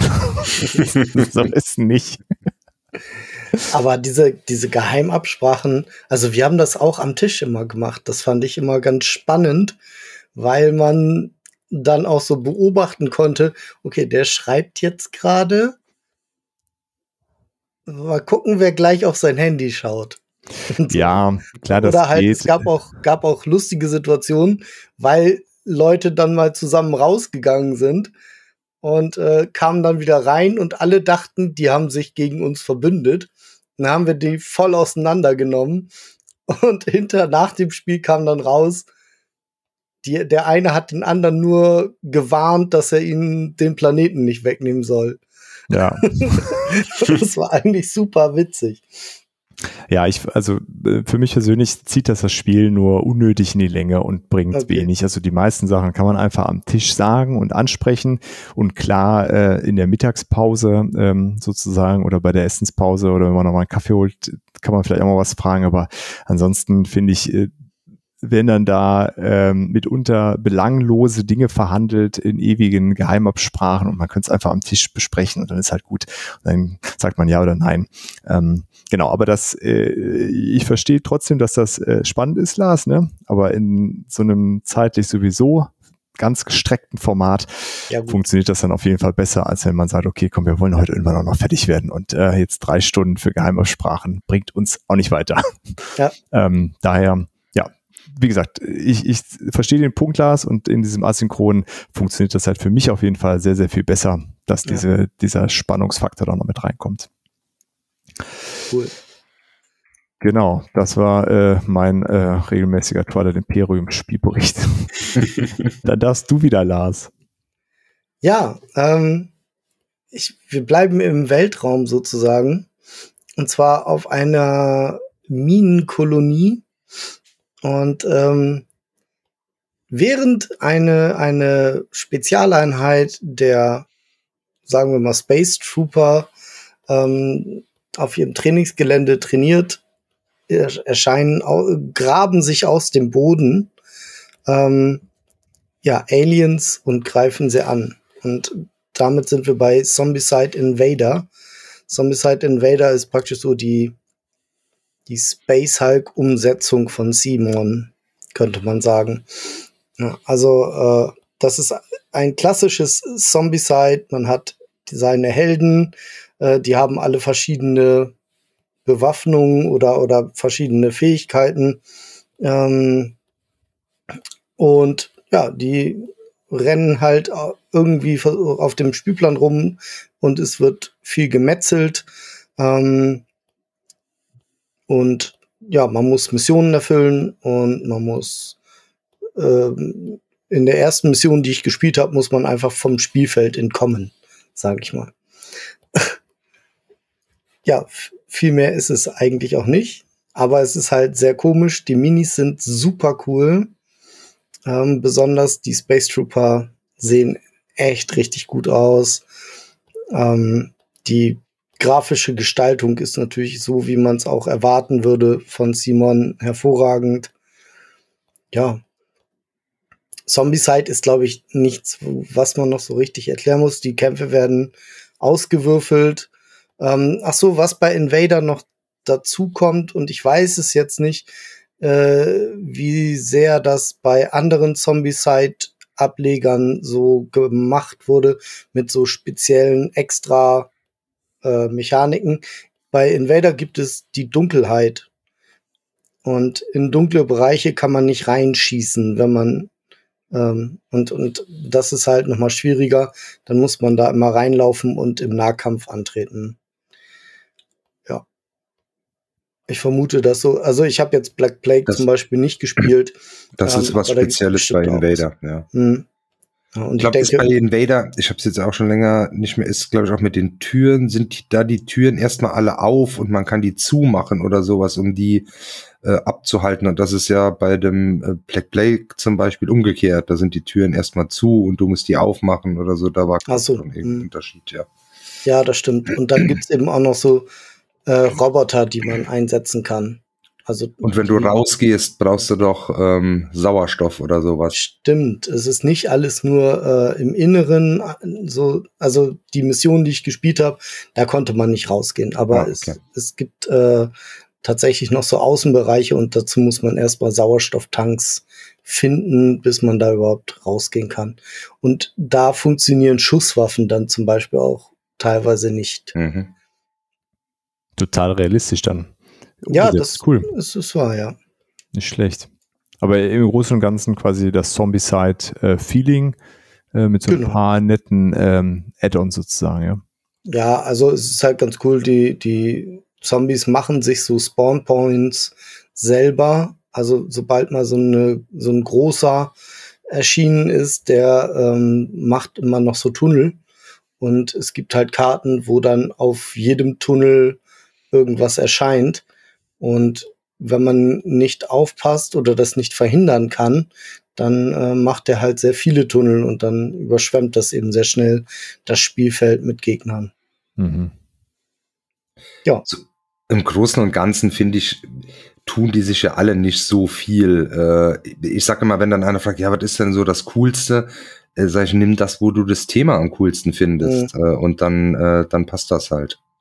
Ja. Gibt es ja auch für jedes Thema quasi ja. in Zombie-Side, ne? Genau. Genau, also Green Horde und Black Plague hätten mich natürlich auch sehr interessiert. Ähm, das Invader ist mir jetzt halt so in den Schoß gefallen und ja, mich hat's an Space Hulk erinnert und Space Hulk war so ein Spiel, das wollte ich immer haben, hab's aber nicht nie bekommen. Ähm, Star Quest ist ja auch so in der Art. Da ist es auch mit diesem Massenansturm und Gemetzel noch ein bisschen ähnlicher. Ähm, ja, aber sonst, also das neue, dieses White Death, äh, sieht ja auch extrem gut aus und würde mich thematisch auch total abholen, japanische und chinesische Mythologie und so. Ah, aber man kann einfach nicht jedes Zombie-Side haben, es sei denn, man ist Olli. nee, ich habe doch, äh, ich habe ja, ja, alle meine verkauft, äh, um mir Marvel-Zombies leisten zu können. Stimmt. Nee, aber auch aus Platz, das frisst ja auch alles äh, mhm. mega viel, ähm, mega viel Platz. Und am Ende ist es einfach so, wie ich, wie ich eben gesagt habe, die tun sich alle nicht besonders viel ähm, und dann brauchst du keine ähm, vier verschiedene Settings in meinen Augen. Ja. Ähm, und ich, ich wollte halt unbedingt das Marvel haben und dann habe ich mich eben von den anderen getrennt. Mhm. Ja, also es gibt ja auch äh, jetzt die diese Fantasy-Reihe wird ja mit White Death fortgesetzt und da ist halt dann schön, dass man die dann alle miteinander kombinieren kann. Und ich glaube, bei dem White Death habe ich im Kickstarter noch gesehen, da kannst du das dann sogar noch crossplayen mit Massive Darkness 2. Also dann kannst du die Helden aus Massive Darkness 2 und ich weiß nicht genau, wie es mit den Monstern ist, kannst du dann eben auch bei Zombie-Side mit reinnehmen. So. Genau, da gab es so Crossover zu mhm. Massive Darkness, ja weil das ja relativ ähnlich eh ist von, von, von den ja. Mechaniken.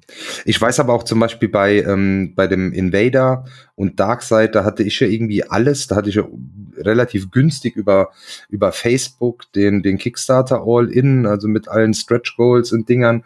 Und ich glaube, da gab's auch irgendwie ähm, auch so Fan-Szenarien, ähm, wo du das dann mit, mit dem Zombie, mit dem normalen Zombie-Side irgendwie so, da sind die irgendwie dann halt da in der Welt aufgetaucht oder so, so, so Crossover-Sachen, ja. Cool. Ja. Da gibt's ja sowieso super viele äh, äh Fan-Made-Sachen äh, auch dann. Ja. Wenn man da mal also durch die, ist mit den. Turtles ist halt auch so geil, ne? Das, die Turtles gibt's ja im normalen Zombie-Side und es gibt's, gibt's jetzt auch wieder im White Death die hätte ich auch gerne noch irgendwie ja, gehabt. Gerade für das Normale gibt's ein paar ziemlich geile Packs. Die haben ja dann auch mhm. noch äh, so, so Batman-Sachen. Auch von äh, The Boys gibt's auch. Ähm, okay. diese Iron Maiden-Sachen. Äh, ja. Ja. Gibt's auch für ja, La Lacuna Coil. La Lacuna Coil gibt's ja auch jetzt. Bei dem White Death sind Lacuna Coil Miniaturen drin. Tja, bietet sich halt einfach an, ne? Kannst du da ohne Ende Zeug drauf werfen. Ist schon ganz Ja, cool. Ja, hey, die, die günstigste Erweiterung nimmt ein Meeple Pack dazu. ah, siehst du. Oh. äh, ich, ich das weiß. ist Zombie Side Europe. Oh. genau. Wie der Typ, hatten, hatten wir das hier eigentlich mal angesprochen? Da war doch der, der auf Ebay seine Blood Rage Miniaturen verkauft hat, weil er gesagt hat, er will das lieber mit Miepeln zocken. Ja. Das war wirklich, das war kein, normale das war kein Joke. Das war kein Joke. Endlich das war normale kein Menschen. Ich erinnere mich, das war krass. Da ist der Wikinger direkt fünf Jahre gealtert. Aber Wahnsinn! Wieso das denn? Weil das kann. Ach, Alter. Genau. Okay, also Zombicide gab es beim Lars. Dann äh, bei dir ging es in die Wälder, Simon? Bei mir ging es äh, in verschiedene Regionen. Äh, wir haben The Wolves gespielt. Momentan, äh, glaube ich, äh, die deutsche Version noch auf dem Schiff, wenn ich es richtig gelesen habe. Wurde irgendwie die Woche von Skellig angekündigt, dass das jetzt auf dem Weg ist. So lange wollten wir nicht warten. Ähm, ein richtig cooles Area Control Spiel ähm, mit fünf Fraktionen, äh, wo jeder so sein eigenes Wolfsrudel spielt, bestehend aus Alpha-Wölfen und Pack-Wölfen. Ähm, wie gesagt, wir haben die englische Version, deswegen habe ich halt auch die englischen Begriffe nur parat. Ähm, letzten Endes geht es darum, ihr habt eine Map, ähm, die halt aus verschiedenen Gebieten besteht. In jedem Map-Teil ähm, befindet sich immer ein Wasserfeld und in diesem Wasserfeld liegt äh, ein Mondsymbol aus. Äh, witzigerweise werden die Wertungsphasen nach Mondphasen getriggert, also ein, ein bisschen vergleichbar wie bei äh, Blood Rage, dass halt immer ähm, entschieden wird, wann welches Gebiet gewertet wird, äh, wird halt am Anfang zufällig ausgelost. Also man verteilt da diese Mondphasen auf den einzelnen Feldern äh, und je nachdem, äh, welche Mondphase als nächstes kommt, muss man halt gucken, dass man da halt die Mehrheit kriegt.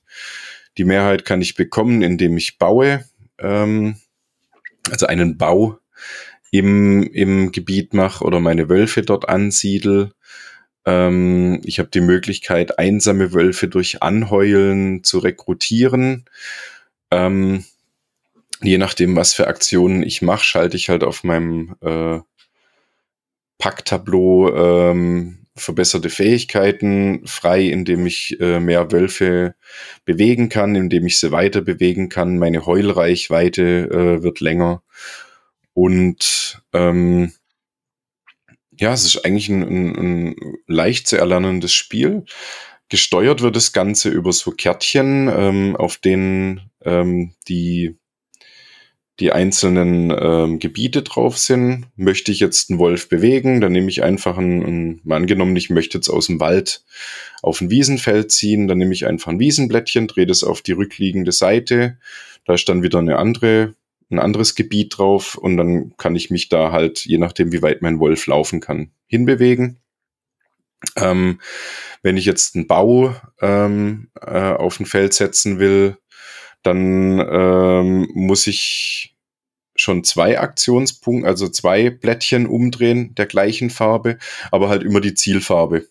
Also mit Farben kann man sich glaube ich am einfachsten merken. Wenn ich jetzt in der Wüste einen Bau hinsetzen will, muss ich einfach zwei Wüstenfelder auf die, mhm. auf die rückliegende Seite drehen. Und so muss man halt immer überlegen, möchte ich jetzt einen, einen gegnerischen Wolf übernehmen, indem ich ihn anheul oder dominiere, nennt man es, dann muss ich schon drei ähm, Blättchen umdrehen. Ähm, jede jedes Wolfsrudel ähm, hat ein, ein Stammgebiet, aus dem es kommt. Also es gibt Polarwölfe, es gibt Waldwölfe, es gibt Wiesenwölfe, ähm, Wüstenwölfe und so weiter. Und in dem äh, Gebiet, wo sie praktisch ähm, beheimatet sind, da habe ich als einziges drei Kärtchen. Und alles andere kann ich eigentlich nur über Jokerblättchen, die ich mir verdienen kann. Ähm, praktisch äh, dazu bekommen. Und das sind eigentlich so im, im Zweispielerspiel sind schon ganz witzige Kämpfe entstanden. Äh, da habe ich es häufig mit meiner Frau gespielt. Ähm, wo es dann teilweise auch schon etwas äh, verbal am Tisch äh, hoch herging, ähm, weil ich dann halt einfach kurz vor der Wertungsphase noch einen Wolf von ihr übernommen habe, ähm, kam dann das ein oder andere böse Wort. Äh, ähm, als wir es zu dritt gespielt haben, war es dann auch, äh, ja, der, der eine hat sich da alles schön aufgebaut und äh, wurde dann halt einfach noch überrumpelt. Also es ist äh, leicht zu lernen, es macht richtig Spaß. Ähm, wir haben es leider noch nicht zu viert gespielt, aber da bin ich auch mal gespannt, wie es sich da spielt. Kann ich eigentlich wirklich nur empfehlen. Ist ein, ein cooles Spiel. Macht auch optisch gut was her, trotz Holz. Ähm, ja, sieht super schick aus, finde ich. So ein ganz äh, eigener Look wieder. So, also Pandasaurus-Spiel halt so mit ein bisschen ja. Neonfarben mehr. Ich finde die immer total cool, äh, die Pandasaurus-Dinger. Das ist echt, äh, echt cool. Also richtig cooles Teil. Macht Laune. Sehr gut. Und bei Skellig kommt es dann auch auf Deutsch, aber sonst ist es wahrscheinlich mhm. recht sprachneutral sowieso, ne? Ja, das war der Grund, warum ich es mir über, auf Englisch geholt habe. Also die Regeln waren jetzt nicht so schwer, dass man sie nicht verstehen kann. Ähm, ich habe gerade mal geguckt, bei Skellig kann man jetzt schon die deutschen Regeln runterladen. Okay. Also von daher. Und so ist ein Kenner, Kennerspiel im Grunde, ne? Ja, aber ich würde sagen, also so unteres Kennerniveau 2,8 irgendwas hat's, okay. glaube ich. Also. Okay. Cool. Wie lange war die Spielzeit so? Was Boah, wie lange haben wir gespielt? So ein bisschen mehr wie eine Stunde, hätte ich jetzt gesagt. Okay, also so wie es bei VGG mit 75 ja. Minuten angegeben ist, passt ungefähr. Ja, das spielt sich, spielt sich fluffig runter. Cool. Wenn man mal drin ist und weiß, was man machen muss, geht es zack, zack. Sehr schön. Und zack, also zack. Und mit, ja, sorry. Mit hm? Minis wäre es natürlich noch ein Stück besser. Ähm, oder mit, mit Stickern von Meeples Upgrade. Da das ich gerade, ob es gibt's garantiert gibt. demnächst. Geil. Dann, dann fände ich es richtig gut. Also mit Stickern fände ich es richtig gut. Ich finde, die, die Miepel sind jetzt nicht schlecht. Also, ne? also wenn dir Blood Rage Spaß macht, ja. ähm, kannst du kannst mit dem Auto einen Spaß haben, glaube ich. Ja, cool. Ja. Aber ich gebe dir recht, also so, so rootmäßige Figuren werden, werden schon ja, so ein bisschen draufgedruckt, ne? Ja, Aber genau. es wird das Ganze wahrscheinlich erheblich teurer machen. Aber trotzdem, ja, doch, diese. Ja, dann gibt es dann Spiel, äh, an, an Spielworks, die machen dir dann einfach dünnere Pappe und passt wieder. die ja. sparen dir das dann wieder rein. Kleiner Diss am Rande. Na, nur ganz klein, ganz klein. Gut, aber Ganz fluffig und äh, äh zügig ging es beim Olli dann weiter. Ja, ähm, Heat kam äh, bei mir an und äh, dann auch direkt schon mehrfach auf den äh, Tisch und ähm, ist, glaube ich, auch eins meiner meiner Highlights im Moment. Äh, ich finde das Spiel super super cool. Ähm, wer es nicht kennt, ist ein, ein Formel-1-Spiel. So, von der Optik würde ich sagen, irgendwie so in den 60er, 70er Jahren oder sowas sollte das äh, irgendwie so ja. spielen, so wie die Autos aussehen. Ähm, man hat irgendwie vier, äh, vier Strecken ähm, mit dabei. Also das Ganze ist, ich weiß nicht, ob vielleicht, wenn einige Flamme Rouge kennen, das war so ein Fahrradrennspiel, das hier ist von denselben Autoren und hat wohl auch einige Gemeinsamkeiten. Bei Flamme Rouge war es ja so, dass der, der, der, die Rennstrecke ähm, dann irgendwie so modular war. Die hat man sich so zusammengelegt. Hier sind das ähm, zwei beidseitig bedruckte Spielpläne mit verschiedenen Parcours. Und dann kann man mit bis zu sechs Leuten äh, spielen. Ich würde eigentlich auch immer empfehlen, sowieso immer mit sechs Autos zu spielen, denn dann für die Autos, für die man eventuell keine Spiele hat, ist ein total simpler Automat ähm, dabei. Der ist wirklich ganz, ganz einfach, ähm, ganz wenig Verwaltungsaufwand und es macht einfach mehr Bock ähm, weil du auch so Sachen noch dabei hast wie Windschatten und sowas und deshalb macht es einfach mehr Spaß, ähm, wenn ähm, die Strecke etwas, ähm, etwas voller ist. Und wie gesagt, es ist kaum mehr Aufwand. Ähm, und trotzdem funktioniert der echt gut. Die Autos sind immer irgendwie so ähm, mit dabei. Also es ist nicht, dass die total äh, da zurückfallen. Das funktioniert wirklich, ähm, funktioniert toll. Und wie geht das Ganze? Das ähm, hat noch so eine so einen kleinen ähm, Deckbuilding-Aspekt. Das kommt dann aber erst in der Erweiterung, wenn du es erstmal nur so plain spielst und dann ist es hat es auch ein ganz, ganz äh, leichtes Einsteiger. Ähm, Niveau würde ich sagen, dann hast du einfach so dein festes Deck an Karten. Ähm, jeder hat vor sich dann sein, sein Cockpit. Du ähm, hast da einen Schaltknüppel. Du startest erstmal im, im ersten Gang, kannst äh, vier Gänge hat das Fahrzeug und dann hast du ähm, aus deinem Deck ziehst du dann sieben Karten und jetzt kannst du als erstes mal überlegen, in welchen Gang will ich jetzt schalten. Ein Gang hoch oder runterschalten ist erstmal immer umsonst.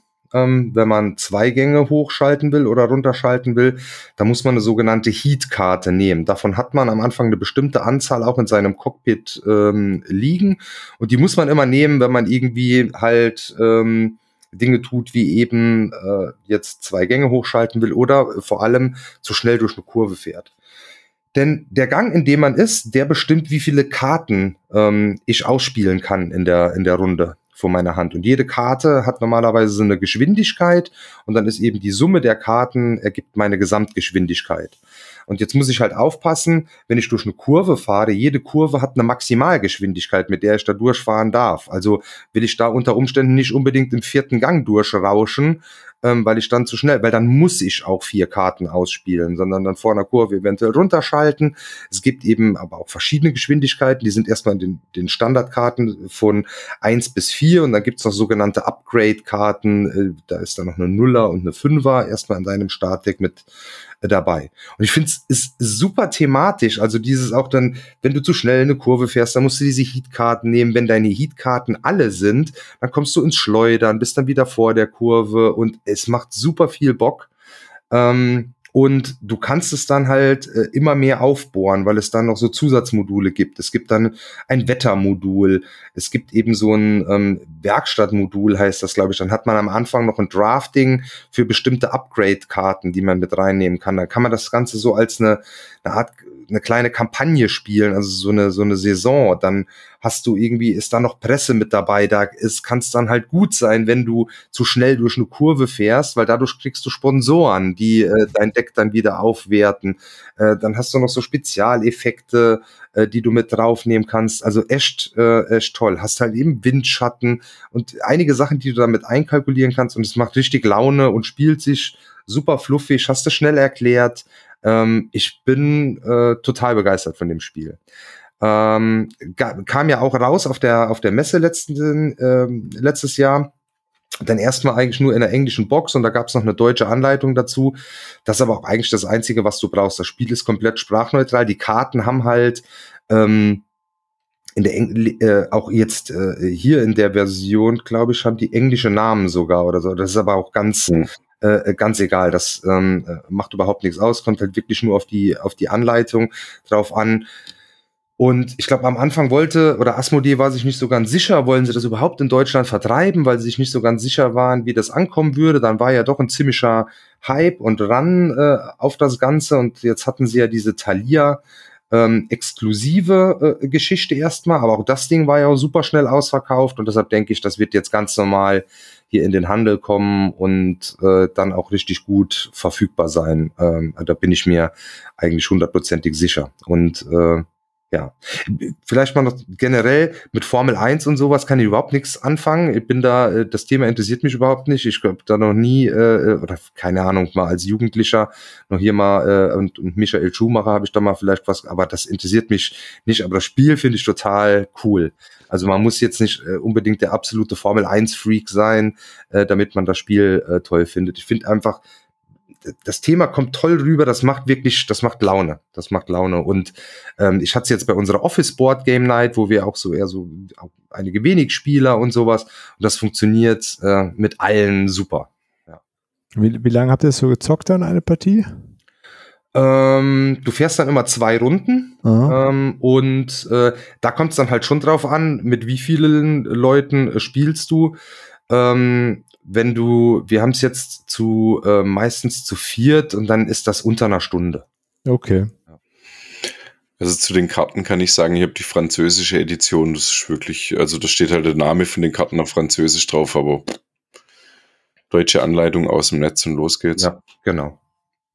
Cool. Ja, ja und es ist natürlich also, auch, dass man es mit sechs spielen kann, auch echt cool. Ne? Da gibt es ja nicht so viele Spiele, die dann auch in so einer kurzen Zeit spielen. Da wird auf jeden Fall noch was kommen, denn die haben direkt in der Box, in dem Insert ist schon Platz für zwei äh, weitere Fahrzeuge. Okay. Ähm, also äh, da wird auf jeden Fall jetzt in der ersten Erweiterung, denke ich, die dann, die dann rauskommt, dass es dann sogar zu acht geht. Und das ist auch gar kein Problem. Da musst du nichts groß, das funktioniert äh, ähm, einfach. Weil du hast, auch am Anfang wird einfach zufällig geguckt, wer ist jetzt beim Start vorne und wer, wer ist hinten, weil die letzten zwei, die haben immer noch so einen kleinen Boost auch. Ähm, und äh, es, du hast halt auch den Vorteil, wenn, wenn du hinten dran fährst, dann kannst du eventuell Windschatten nutzen, weil der, der als erstes oder der vorne liegt, der hat nie Windschatten, weil der zieht dann auch immer als erstes. Ähm, und so kannst du mhm. dann in den Windschatten kommen. So, und so gleicht sich das immer so ein bisschen, ähm, ja, so ein bisschen okay. aus. Deshalb macht es auch, wie gesagt, mehr Bock. Äh, also ich würde das immer nur mit sechs Fahrzeugen spielen, weil dieser, dieser Bot, äh, den du da bedienst, der ist super, super simpel. Das ist äh, ja ähm, Verwaltungsaufwand null. Der Bot kann mehrere Fahrzeuge dann steuern, ja. Ja, genau. Also könntest du theoretisch sogar alleine spielen und halt einfach einen Bot dazu. Genau, das funktioniert sogar auch gut. Das macht richtig Bock alleine auch. Ja. Okay. Weil der Bot, obwohl der so simpel ist, ist der, der funktioniert. Du bist da immer, das ist nicht so, dass du, wenn du es jetzt drei, vier Mal, dass du den dann wegfährst bis zum geht nicht mehr. Nee, das haut, äh, äh, das haut wirklich gut hin. Das macht Spaß. Ja, das war äh, Heat. Äh, ja, und du, du meinst, das kommt auf jeden Fall noch, ne? Das geht ja, so gut ja, weg, ja, ne? ja, ja. Ich glaube, also ich hatte da mit, äh, mit Asmodee mal ähm, geschrieben, also bevor diese Thalia-Nummer überhaupt bekannt, und da haben sie gemeint, ja, sie machen jetzt ähm, mit Thalia so ein Testlauf quasi. Ähm, das wird jetzt nicht Thalia ähm, exklusiv bleiben. Ich denke, das kommt jetzt ähm, überall. Sehr schön. Cool. Ja, dann äh, mache ich weiter mit äh, Nummer drei und zwar ähm, spiele ich ja auch immer mal wieder Boardgame Arena äh, und da habe ich jetzt letztes hatte Dennis mir Anachrony von Mindclash Games ähm, ja, gezeigt und wir haben die ersten beiden Partien gespielt äh, oder die ersten drei und so langsam steige ich dahinter, was das Spiel von mir möchte. Ist auf jeden Fall ein ganz schöner Hirnzwirbler. Äh, ja, worum geht's? Irgendwie die Welt geht unter, äh, aber wir wissen schon davon, dass sie untergeht, weil wir haben irgendwie in die Zukunft geschaut und können äh, in die Vergangenheit reisen, um Dinge zu tun. Und äh, ja, die Welt ist aber sowieso schon so ein bisschen runtergerockt und wir können nur noch äh, Dinge in, erledigen außerhalb unseres Verstecks, wenn wir so Exosuits anziehen, ähm, die dann in, in der echten Variante auch so geile Miniaturen sein können äh, und nicht müssen. Ähm, soweit ich richtig informiert bin, hat äh, Dennis die ja auch in äh, geil anbemalt bei sich zu Hause. Seine Frau hat die alles schön angemalt. Ähm, Genau, und dann kann man äh, sich am Anfang der Runde, kann man die, die halt aktivieren, so viel wie man möchte oder bezahlen kann. Äh, ja, und kann sich dann halt aus der Zukunft äh, Ressourcen besorgen, die man dann auch wieder abbezahlen muss, sonst gibt es Minuspunkte. Ja, und es greift alles relativ cool ineinander. Uh, und uh, es gibt immer irgendwie was zu tun. Also die ersten Partien war total katastrophal bei mir. Ich habe einige Teile auch gar nicht Kraft, was ich eigentlich tun muss. Ähm, ja, finde ich immer relativ schwierig. So ein komplexes Spiel habe ich festgestellt für mich, das äh, online zu lernen, ohne dass ich da direkt jemanden habe, äh, der dann mal mich auf Sachen hinweist. Ich hatte mir ein Regelvideo reingezogen und so, aber das ähm, ja, fällt mir da auf jeden Fall nicht so, nicht so leicht. Aber äh, ja, sehr, sehr schönes Ding. Ähm, wir spielen das zu zweit. Das ist dann auch bei so einer Komplexität, finde ich, ist das entspannt genug, dass man nicht allzu lange auf seinen Zug warten muss. Ähm, ja, gefällt mir ziemlich gut und muss ich irgendwann auch sicherlich mal am Brett ausprobieren, äh, weil das doch sehr, sehr schön ineinander verzahnt greift. Äh, weiß nicht, habt ihr Anachrony schon mal gezockt? Hm. Ist auf jeden Fall so ein älterer Minecraft-Titel, ne? So einer der, der ersten oder so, ne? Glaube ich. Mit, mit der erste auf jeden Fall. Ähm, ich habe es noch nicht gezockt. Ich, habe das auf meiner, auf meiner Wishlist ähm, ziemlich weit oben. Ich habe das äh, schon, weil ich es einfach ähm, von, von der Optik super cool finde. Ähm, ich weiß, dass es halt relativ komplex ist, ja, aber da hätte ich schon äh, definitiv, ähm, definitiv Bock drauf. Ich mag's ja ähm, dann, wenn schon Euro, wenn sie dann äh, wenigstens ein bisschen schön aussehen. Und das ja, tut das ja. Ding ja auf jeden Fall. Ja, also, definitiv. Also gerade wenn du die Minis hast dazu und ja. Ja. Ja, glaube ich, ohne Minis ist nicht ganz so cool, aber mit Minis, dann steckt man diese, die Leute dann da rein und dann wandern die da rum. Das ist schon sehr, sehr cool. Mit Minis. Ähm, ja, bin ich auf jeden Fall schon wieder äh, direkt äh, angefixt worden und freue mich, äh, wenn Voidfall dann endlich von Mindclash äh, hier eintudelt. Ähm, genau, das war auf jeden Fall Anachrony. Äh, ja, weiter, glaube ich, brauche ich da gar nichts zu sagen. Ist einfach ein sehr schön verzahntes Eurogame, äh, so im Expertenbereich. Ja, Lars, dann darfst du auch schon wieder weitermachen. Ähm, ich habe heute mal den Super Fantasy Brawl Solo-Modus ausprobiert ähm, oder beziehungsweise einen der Solo-Modi, die es auf BGG im Forum zu finden gibt, äh, weil ich habe mir das Spiel gekauft, ähm, war wieder so dieser Klassiker, der mir leider öfter passiert schon ist. Äh, zwei Spieler-Spiel, total geil. Ähm, und damals gab es auch noch so die Prämisse, ja, da werden hier Turniere stattfinden und sowas.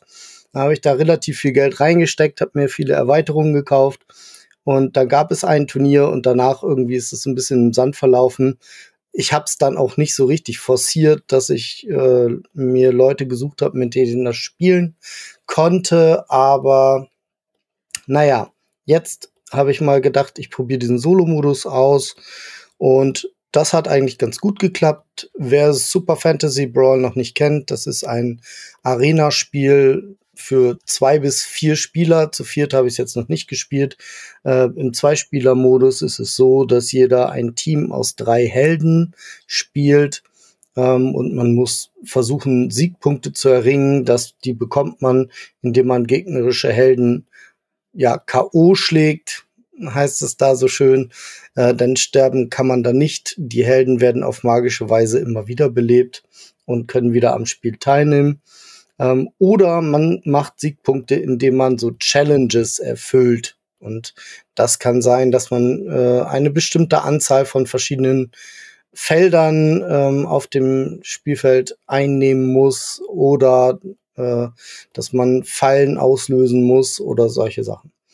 Und genau, Fallen gibt es auch auf diesem Spielbrett. Und jede Figur hat so ein eigenes Set an Mechaniken. Da gibt es zum Beispiel einen Piraten mit so einer Harpune und der kann äh, Leute zu sich ranziehen. Und da ist natürlich lustig, wenn zwischen ihm und der Person, der ranzieht, noch eine Falle liegt, dann zieht er dir da durch. Das kennt man so ein bisschen von Gloomhaven vielleicht. Und dann ja. kriegt er natürlich auch noch Schaden. Ähm, dann gibt es Leute, die können eben schieben und dann gibt es Leute, die können betäuben und ähm, eine Zauberin, die so einen Kettenblitz schießt. Das heißt, wenn sie damit jemanden trifft und dem Schaden macht, dann kriegt jemand, der in der Nähe steht, auch nochmal Schaden und solche Dinge. Also wer Crossmaster Arena kennt, versteht wahrscheinlich, warum ich das Spiel äh, erstmal unbedingt haben wollte. Denn Crossmaster Arena ist ja leider ziemlich gestorben. Und da war es noch, war es ja so ähnlich auch vom Prinzip her. Hier ist es jetzt noch so, dass es so ein, ein Deck Drafting gibt oder Card Drawing Mechanismus, ähm, der einem nicht immer ermöglicht, jede Figur zu spielen, sondern äh, jede Figur bringt Karten aus mit drei verschiedenen Elementen, also aus, aus drei verschiedenen Elementen mit sich. Und die werden alle zusammengemischt und man kann pro Runde äh, jeweils nur eine Karte eines Elements ausspielen, es sei denn, es gibt so Zusatzregeln dazu. Ähm, und das ist halt dann rot, gelb und blau. Und dann kann man vielleicht nur von einer Figur eine gelbe und eine blaue Karte spielen und von einer anderen Figur dann eine rote.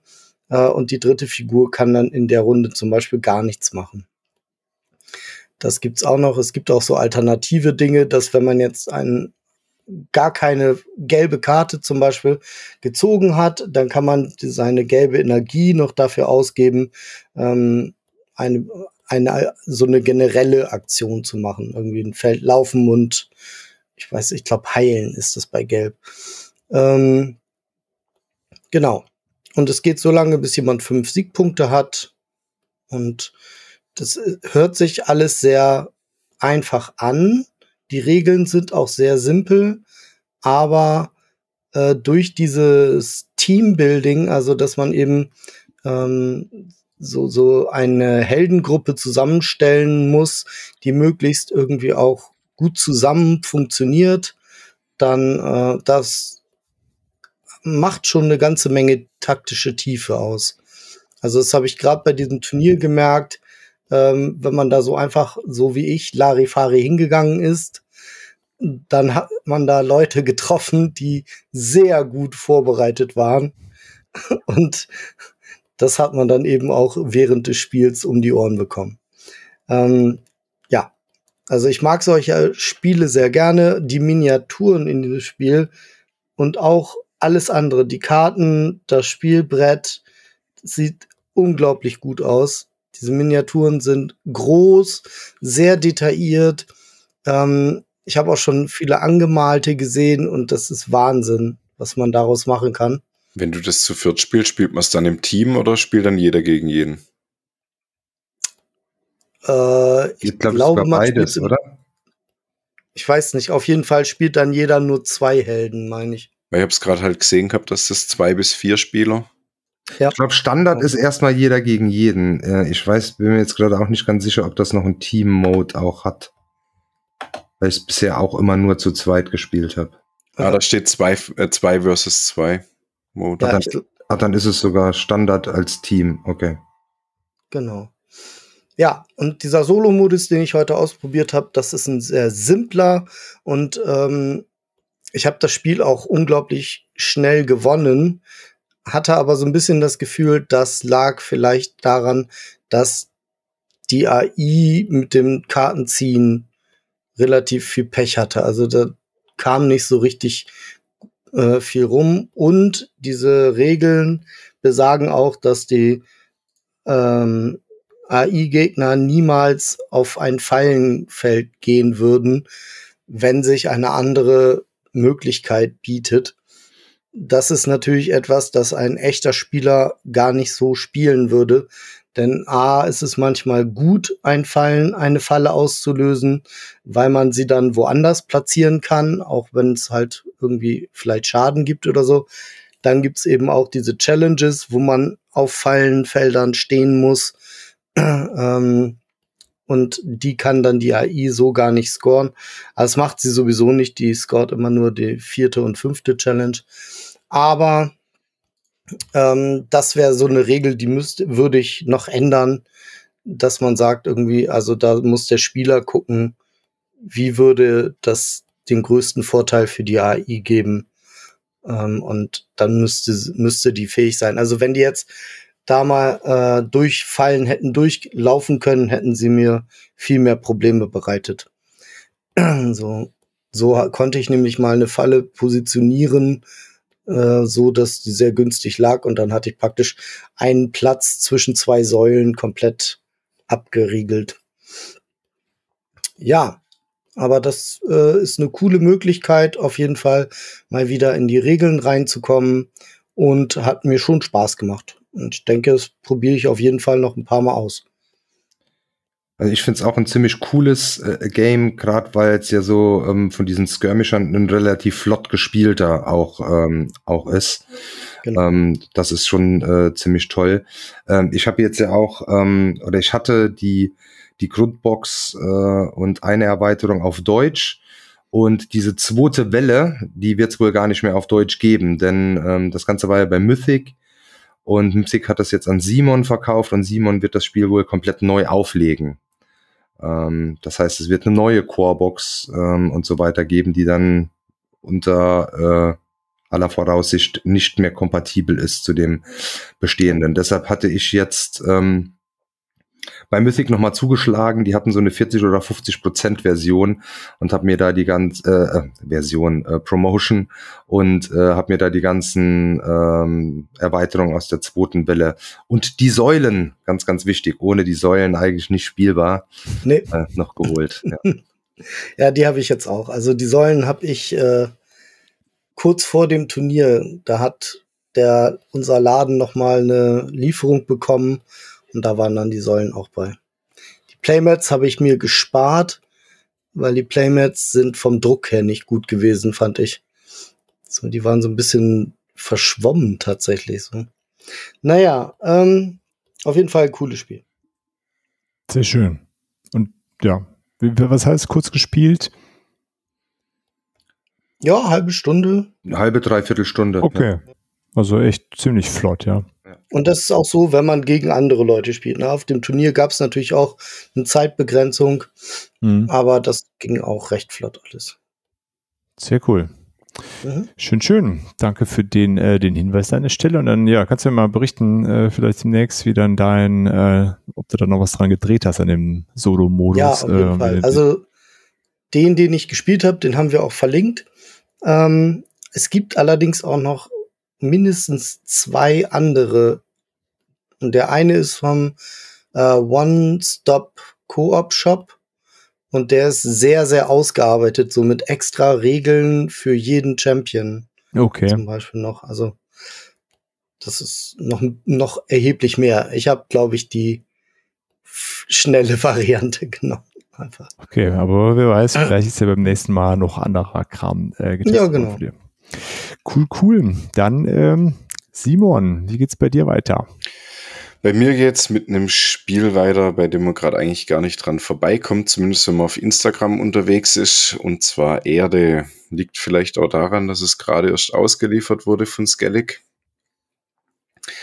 Ähm, kurz zum Thema. Ähm, man baut sich seine eigene äh, Flora ähm, in einem 4x4-Raster auf. Man hat ähm, verschiedene Karten, die einem äh, die, die Grund, ähm, die Grundlagen vorgeben. Man hat eine Ökosystemkarte, man hat eine ähm, Klimakarte und glaube ich noch eine Inselkarte, die einem so gewisse Startbedingungen und gewisse Startfunktionen äh, vorgeben. Ansonsten habe ich vier verschiedene Aktionen, die ich praktisch ähm, pro Runde triggern kann. Das Tolle an dem Spiel ist, ähm, dass jede Aktion, die ich ausführe, meine Mitspieler in einer abgeschwächten Variante ausführen dürfen. Das heißt, keiner hat so wirklich Downtime. Ähm, ich habe es bisher nur Solo gespielt und ich muss sagen, Solo ähm, kommt mit einem sieben Karten starken Solo-Deck, glaube ich. Ähm, mhm. Dass man einfach äh, zweimal durchspielt. Äh, wenn das zweite Mal das Deck durch ist, ähm, endet das Spiel, außer ich habe ähm, mein 4x4 Raster vorher vollgelegt.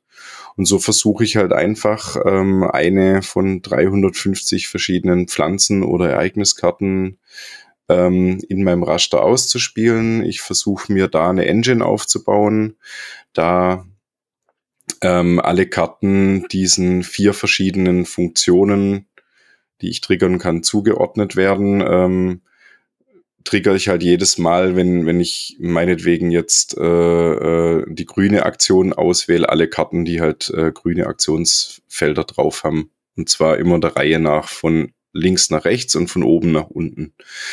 Ähm, und so versuche ich mir halt in meinem Raster eine, eine gute Engine aufzubauen, um möglichst viel Siegpunkte zu holen.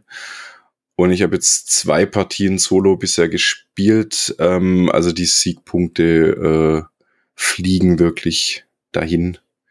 Also ich hatte jetzt in der einen Partie 195 Punkte, in der anderen 173 Punkte. Also es ist sehr punktelastig. Du hast ähm, mehrere Möglichkeiten, wie du noch ähm, Punkte generieren kannst, außer dass du deine, deine verschiedenen Pflanzen ausspielst, äh, kannst du noch ähm, Sprösslinge auf den einzelnen Pflanzen wachsen lassen. Du kannst Wachstum an sich. Jede Pflanze hat ein maximales Wachstum angegeben. Das wird dann durch so kleine, ähm, ja, sieht ein bisschen aus wie so Bambusstückchen ähm, die man übereinander stapelt und äh, wenn man die oberste Stufe erreicht hat, kommt einfach so ein kleines Zwiebelhütchen oben drauf. Ähm, dafür bekommt man auch noch Punkte. Ähm, und für Karten, die man auf seinem Komposthaufen nachher liegen hat, kann man auch nochmal Punkte kriegen. Es liegen Fauna-Ziele aus, es sind verschiedene Tierkarten halt, die ähm, dir gewisse Punkte vorgeben, die du, äh, die du erreichen sollst, was weiß ich, habe vier Karten in deiner Auslage, die irgendwelche Tiere im Namen haben, ähm, habe äh, fünf äh, Karten, die, die nur ähm, im, im Frostgebiet gebaut werden können, äh, gepflanzt werden können und so weiter und so fort. Also ich glaube, für Lars die absolute Hölle das Spiel. Ähm, für mich genau das Richtige. Ich habe Spaß an sowas. Ich setze mich mit sowas gern auseinander. Und ich finde es auch interessant, über die Flufftexte auf den Karten noch so ein bisschen was über die einzelnen Pflanzen zu lernen. Ja. Gut, wenn, ich, wenn du mich schon callst, ja, ja. ich glaube schon. Das ist, ist wahrscheinlich für mich so ähnlich wie Wingspan thematisch. Ich glaube, ja, glaube ich, sogar spielerisch, spielerisch auch noch ähnlich, oder? Okay. Äh, ja, und ich glaube, es ist für dich sogar noch ein Ticken schlimmer wie Wingspan, außer du hast was für Pflanzen übrig. Aber ohne dir jetzt nahe treten zu wollen, ich glaube, du bist der Typ äh, vertrocknete Pflanze auf dem Fenstersims, oder? Ey, ich hatte eine, die hat das. Ich hatte eine. Fünf Jahre lang mitgemacht. Ein Kaktus, ne?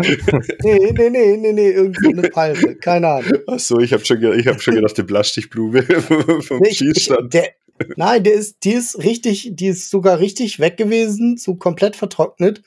Und ich wollte die wegschmeißen, aber nach, das, als ich dann so einen Monat später rauf nochmal geguckt habe, kam da wieder so ein Trieb. der ist dann nochmal richtig einfach groß bei dir bleiben lassen. Die wollte da bleiben. Ja, die wollte da bleiben. Ja. Ja, also ähm, ich muss schon sagen, ich kann ein, ein Stück weit schon verstehen, warum warum es gespielt wird und ich beobachte es gerade auch so ein bisschen auf Boardgame Geek. Es schnalzt gerade relativ schnell hoch in dem Top 100 Aktuell glaube ich auf Platz 450. Letzte Woche um die Zeit waren wir noch bei 600 irgendwas. Ähm, ja, ich bin mal gespannt. Also, wie gesagt, mir macht Spaß. Mal schauen, wie sich's neben anderen herspielt. so groß äh, irgendwas wegnehmen oder so tut man sich, glaube ich, nicht, außer halt die, die Siegpunkte auf dem Fauna-Tableau. Ja. Okay. Sehr schön. Ja, finde ich auf jeden Fall mal spannend, weil, ja, wie du sagst, es ist super präsent, aber wenn es sich so locker fluffig wegspielt, äh, ist das sehr, sehr schön. Was ich sagen muss, das möchte ich hier an der Stelle auch nochmal loswerden. Äh, die Symbole sind am Anfang echt erschlagend und was echt nervig war, also ich habe die erste Runde gespielt, da hatte ich gerade meine Kleine auf dem Arm und konnte halt nur begrenzt so ähm, im Regelbuch blättern. Du musst dir halt die Symbole am Anfang echt mühsam zusammensuchen. Da wäre es halt echt toll gewesen, man hätte einfach eine Übersichtskarte reingelegt. Die habe ich mir dann bei Boardgame Geek ausgedruckt und ich muss sagen, das erleichtert schon viel.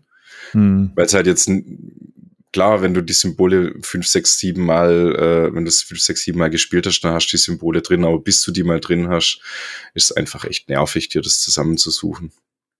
Okay, verstehe. Gut, äh, aber wegnehmen hatte der äh, Olli dann ein anderes Erlebnis, ne? Also da bei dem nächsten Titel hat man sich auf jeden Fall was weggenommen. Genau. Nochmal was ähm, etwas älteres, ich glaube äh, schon fast 15 Jahre alt. Ähm, Cyclades, äh, oder ich glaube auf Deutsch, äh, die deutsche Version heißt glaube ich Kyklades. Ähm, Habe ich gespielt beim äh, Brettspiel Niederrhein, ähm, wo ich endlich mal wieder äh, war an einem Montagabend und da wurde das angeboten und ich habe es schon eine ganze Zeit lang bei mir im Regal stehen und aus irgendeinem Grund kam es aber noch nie auf den Tisch. Wir haben es hier ähm, erstmal in der Grundversion gespielt.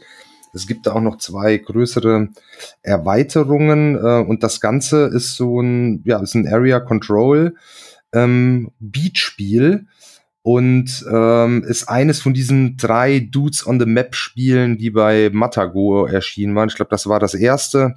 Dann gab es ja noch Inis und äh, Kemet. Ähm, die beiden haben ja schon eine Neuauflage äh, bekommen und auch für Cyclades ist da jetzt was angekündigt.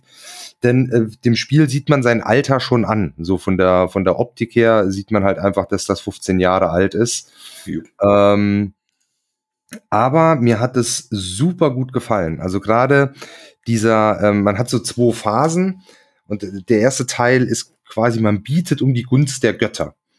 Äh, je nachdem, mit wie vielen Spielern man spielt, so viele Götter äh, liegen aus. Es gibt einen festen Gott, das ist ähm, Apollo, der ähm, ist quasi so der, ähm, der Notnagel.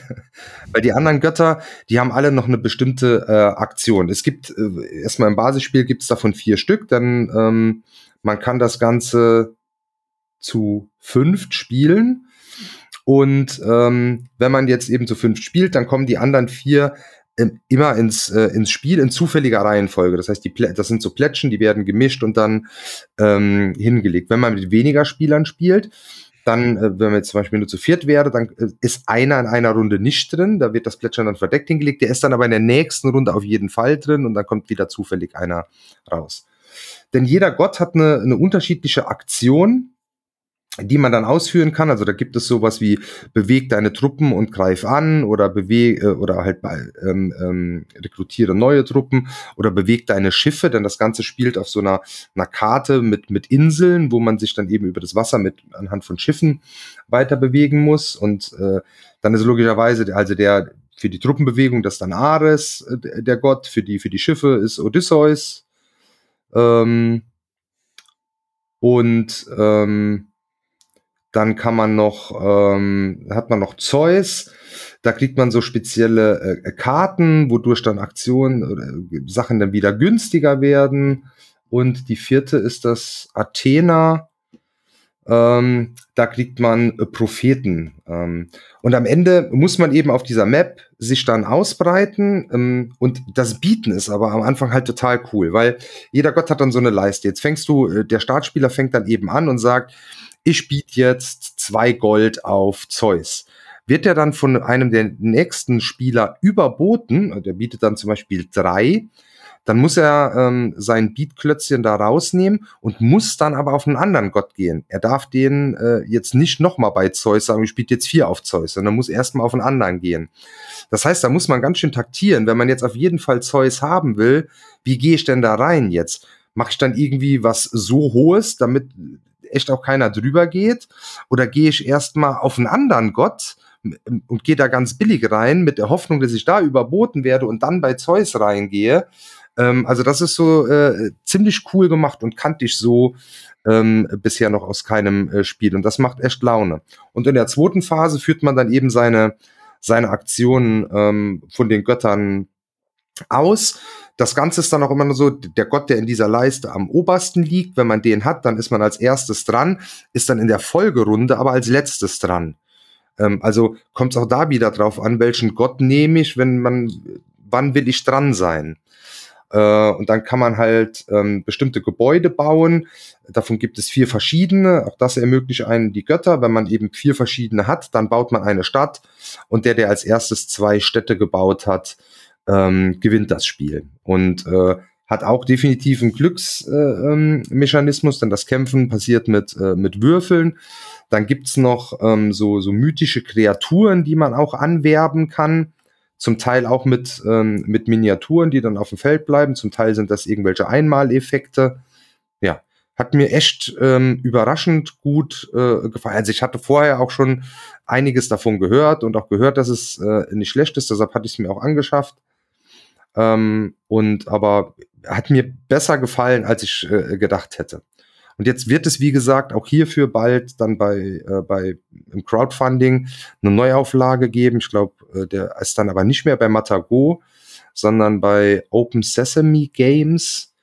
Ähm, bis jetzt, äh, alles, was ich im Internet so gefunden habe, war nur das Cover, was dann schon mal recht schick aussah. Aber ich denke mal, die werden das ganze Material und alles ähm, recht ordentlich dann aufpimpen. Denn das Alter, wie gesagt, sieht man dem Spiel an äh, tut dem Spiel Spaß, aber ähm, nicht wirklich einen Abbruch, denn das Spiel bockt.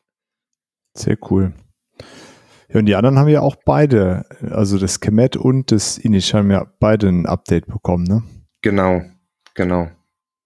Ja. Die, die Kykladen sind ja wirklich auch eine Inselgruppe, die es gibt. Ne? Das ist ja nichts Erfundenes sogar. Ja, ja. Wobei, also hier ist dann halt auch schon viel äh, äh, so mythische Sachen mit dabei. Ja, ist doch cool. Ja, ja. Wer weiß, vielleicht ist es ja auch alles echt. Ja, ja das, man weiß es nicht. Gerade beim Meer weiß man nie. Mhm. Genau, ja, cool. Ähm, spannend, äh, spannend. Aber du, du meinst ja schon mal, ne? Eigentlich haben die ja gar nichts miteinander zu tun, außer dass sie alle Dudes on the Map Spiele sind. Genau. Äh, und, äh, genau, die Autorinnen ähm, sind ja alle unterschiedlich. Sind unterschiedliche Autoren, Thema, ähm, ähm, mechanisch sind die unterschiedlich. Ja. ja. Das war einfach nur so eine Reihe von drei Area Control Spielen, die halt bei Matago rauskamen und alle, glaube ich, recht erfolgreich waren. Auch. Ja, ja ne, genau, habe ich auch das Gefühl. Äh, Inish hattest du auch schon gespielt, ne? Auch noch nicht gespielt. Ach, das habe ich aber halt mit ähm, der, der das äh, Zyklades ähm, dann erklärt hat, der hat halt auch nur das Basisspiel. Dann habe ich gesagt, ja, ich habe die Erweiterung, so, da haben wir schon abgemacht, so beim nächsten Mal, wenn ich es mal wieder hinschaffe äh, am Montagabend, dass wir dann auf jeden Fall Zyklades mal mit den zwei Erweiterungen ähm, auch spielen wollen.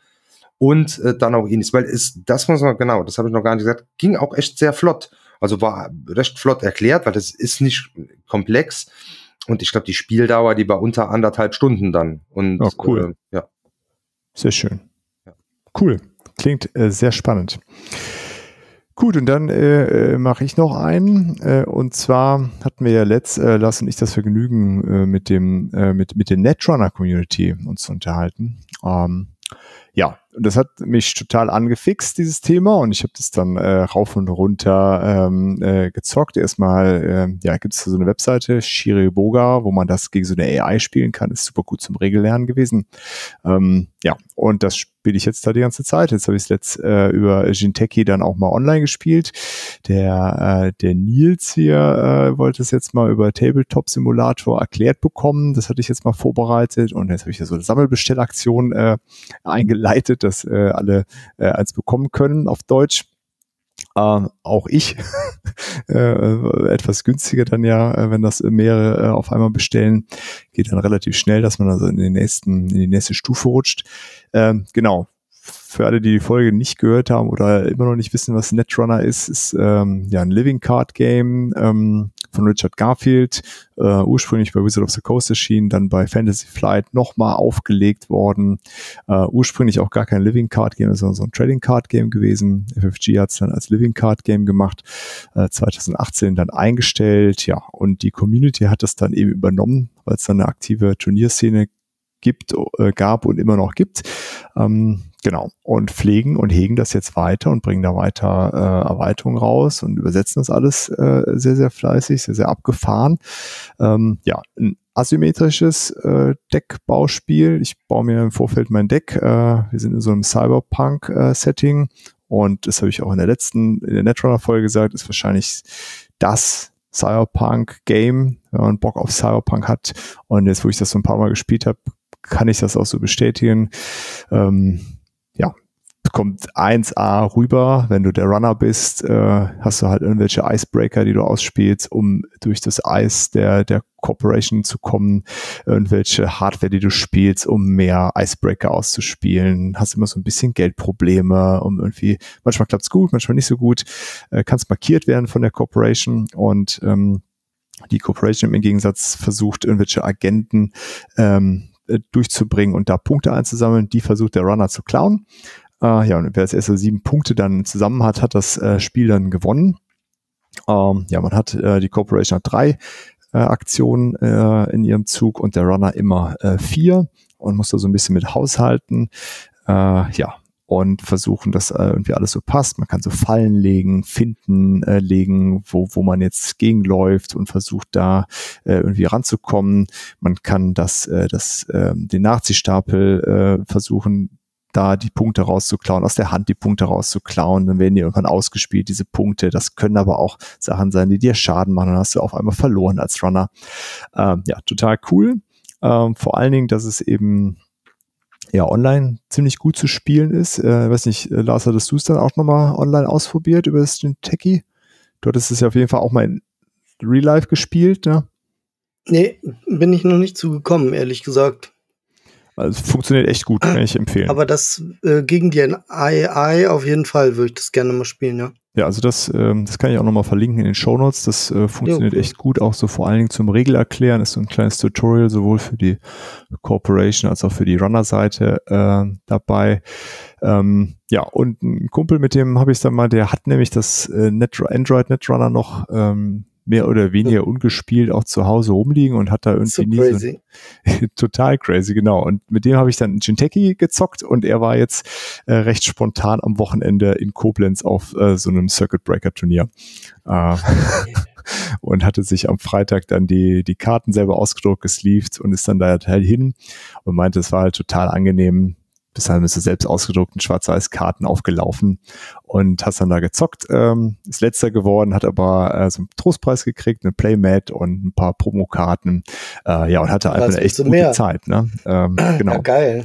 Und meinte, es war echt eine, eine sehr, sehr angenehme Atmosphäre, äh, auch so als totaler Newbie da anzukommen äh, und mit denen zu zocken. Tja. Ja, das, also da habe ich auch gedacht, wenn die Community alle nur so halb so sind wie der Osan, dann ist es mega die kuschelige Runde. Also ja, super cool. Ja. Mhm. Also ähm, das hat's mir auf jeden Fall angetan und äh, bin schon gespannt, wenn dann die, äh, die echten Karten hier auftauchen. Ähm, ja, das äh, wird hier, glaube ich, auch ganz gut, ganz gut einschlagen, das Spiel. Also Duellspiele gehen hier eigentlich ganz gut. ähm, ja, das war äh, nochmal mein Netrunner-Eindruck äh, so im Nachgang. Und äh, dann äh, war es das auch für heute schon wieder. Ne? Haben wir wieder ja, relativ lang über relativ viele Spiele gequatscht. Ich hoffe, da war für wieder für, für jede und jeden was dabei. Äh, und dann kommen wir zur Outro-Frage und passend zur Intro-Frage äh, haben wir uns jetzt, orakeln wir jetzt mal über das Kennerspiel des Jahres. Ähm, ja, Lars, dein, dein Guess, deine Wette oder dein, äh, deine Hoffnung vielleicht für Kennerspiel ja. des Jahres. hoffen würde ich, dass Star Wars das Deckbuilding Game Kennerspiel des Jahres wird, ähm, weil es eventuell noch im Zeitraum rausgekommen ist, um zugelassen zu werden und weil ich glaube, dass das eins der besten Erscheinungen in diesem Zeitraum ist. Ähm, ich, ich denke, jeder weiß mittlerweile, wie sehr ich Star Realms feiere und Star Wars-Fan bin ich auch und äh, das sind praktisch zwei gute Dinge vereint. so wie zwei Schokoriegel besser sind als einer. Und ähm, von daher mega. Ja, finde ich ähm, auch cool. Ja, und, und ich glaube, das passt auch ganz gut von der Komplexität in so ein Kenner-Ding rein. Ähm, und, und ja, ich glaube, über die Star Wars ID wird da ein großes Publikum mit angesprochen. Ja, kann ich mir auch gut vorstellen. Und die Mechaniken sind halt super.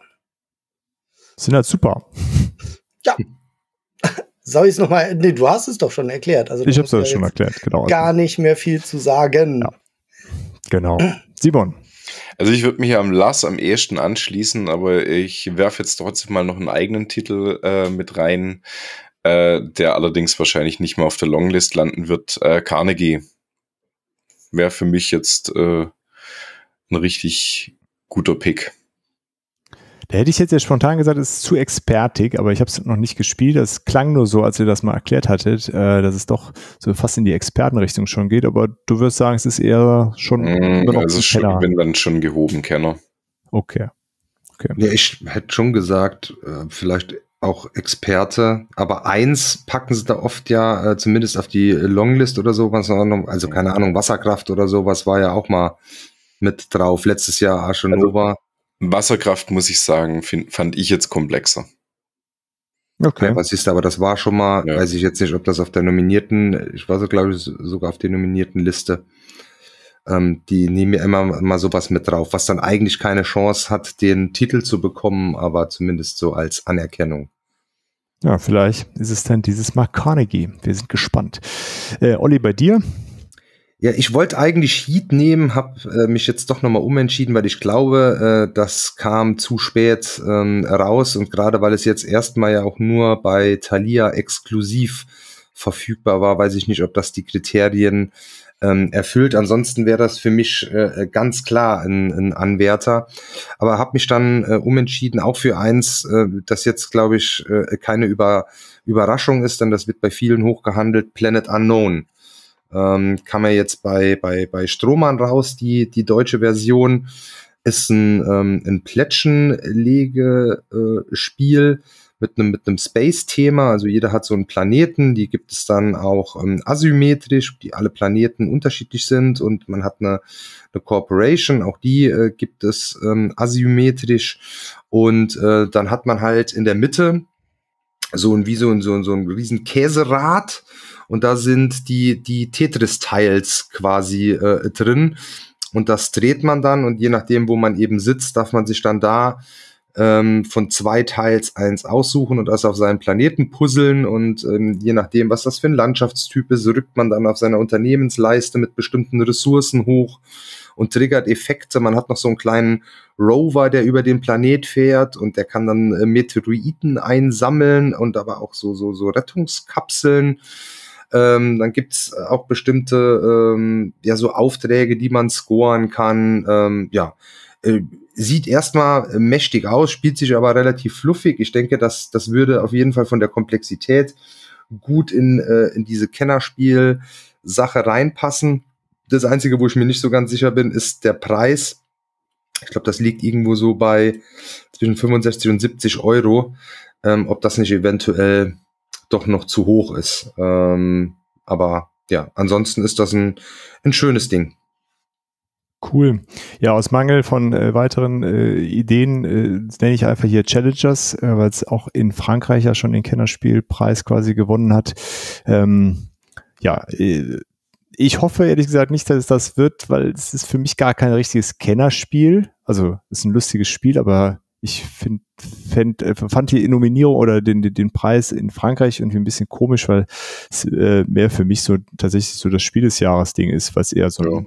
So, so ein Familienparty-Spiel-Ding ist. Was tatsächlich, glaube ich, so ein bisschen dass wir vielleicht einen anderen Blick, wenn du zum Beispiel, wenn du noch nie was mit Deckbuilding zu tun hast, so dieses Erklären so und jetzt kannst du Karten und du nimmst die rein und packst wieder Karten raus ähm, das spielst du jetzt halt nicht, äh, will ich, oder ich hab's mit meinen Eltern sogar gespielt, aber dann, dann sagst du so, jetzt nimmst du das mal raus und das mal rein und so, aber so am Anfang, die wusste da nicht so richtig was mit anzufangen oder so. Deshalb weiß ich nicht, also wenn sich jetzt einfach meine Eltern das Ding geholt hätten, weiß ich nicht, ob die da so wirklich durchgestiegen. Keine Ahnung. Ist immer, ähm, nee, das kann natürlich sein. Weil auf der anderen Seite, keine Ahnung, ein Quacksalber war ja auch Kennerspiel des Jahres. Da sagst du ja auch, boah, ist easy peasy. Äh, äh, ist schon jetzt für uns Ne? Ja, ja, deshalb, man hat irgendwie immer so ein, ja. Ja, ja. Nee, ich weiß, was du meinst. Also gerade beim, beim Challengers finde ich, ist das so langfristig die Tiefe dann, da hast du dann doch ein, relativ schnell raus vielleicht. Ja. Naja, keine Ahnung. Aber was da vielleicht auch ein Problem ist, äh, die Spielerzahl, weil du solltest ja schon mehr wie vier Spieler haben, oder? Also offiziell ist das ja von eins bis acht. Äh, in meinen Augen macht das erst richtig Spaß ab vier. Äh, also ja. dieser Solo-Modus oder so, das ist totaler Humbug. Ähm, das hätte man sich auch schenken können. Ich meine, gut, den Bot braucht man eh, weil du den ja auch immer bei ungeraden Zahlen musst du den Bot ja mit reinnehmen. Ja. Aber davon eins drauf zu schreiben, boah, ja, weiß ich nicht. Ab vier ist das, äh, ist das, das könnte natürlich auch wieder so ein Punkt sein, dass du halt schon, und richtig, richtig cool ist es halt zu acht. Also ja, da sage ich, ist das halt ein perfektes mhm. Ding. Wenn du acht Leute hast und willst irgendwie schnell ein Turnier spielen, ist das halt äh, mega cool. Genau, das sind also Dinge, wo ich denke, mal, mal, schauen, aber auf der anderen Seite ist man auf jeden Fall eine andere Idee und irgendwie eine coole Idee. Ähm, ja, ist ja auch, auch cool, wenn sowas ausgezeichnet wird. Ähm, aber ja, es gibt auch, also Planet Unknown klingt auf jeden Fall auch cool. Ähm, das habe ich noch nicht, noch nicht selber gezockt. Stand jetzt auf der Spiele auch überall rum. Ähm, ja, wir sind gespannt auf jeden Fall, was es dann am Ende ich wird. Gerade übrigens mal noch geguckt, also äh, Wasserkraft ist mit 4,08 angegeben und Carnegie mit 3,81, also wäre es schon noch, hm, schon noch im Rahmen. Oh, gut, gut. Wir, äh, wir schauen dann, wir, wir äh, philosophieren dann ein bisschen, wenn die Nominierungsliste draußen ist. Noch weiter. Gut, gut. Dann, äh, liebe Freunde, vielen Dank fürs Zuhören. Vielen Dank äh, an euch, dass ihr dabei wart heute. Und äh, ja, wir hoffen, dass spannende Sachen für euch dabei waren. Schreibt uns gerne, was ihr so gezockt habt den letzten Monat, äh, was euer Tipp fürs Spiel, Kennerspiel des Jahres ist. Äh, ja, und dann hören wir uns bald schon wieder. Bis dann. Ciao, ciao. Ciao, ciao. Ciao. ciao. Das war es auch schon wieder bei The Board Game Theory. Danke fürs Einschalten und wenn ihr mögt, hören wir uns nächste Woche schon wieder. Für Fragen, Wünsche oder Anregungen besucht gerne unseren Discord, schreibt uns auf Instagram oder per Mail an info at theboardgametheory.de oder schickt eine Postkarte. Wir würden uns außerdem darüber freuen, wenn ihr uns bei Spotify, Apple oder wo ihr uns sonst so hört, ein Abo und eine Bewertung dalasst. Vielen Dank und bis bald.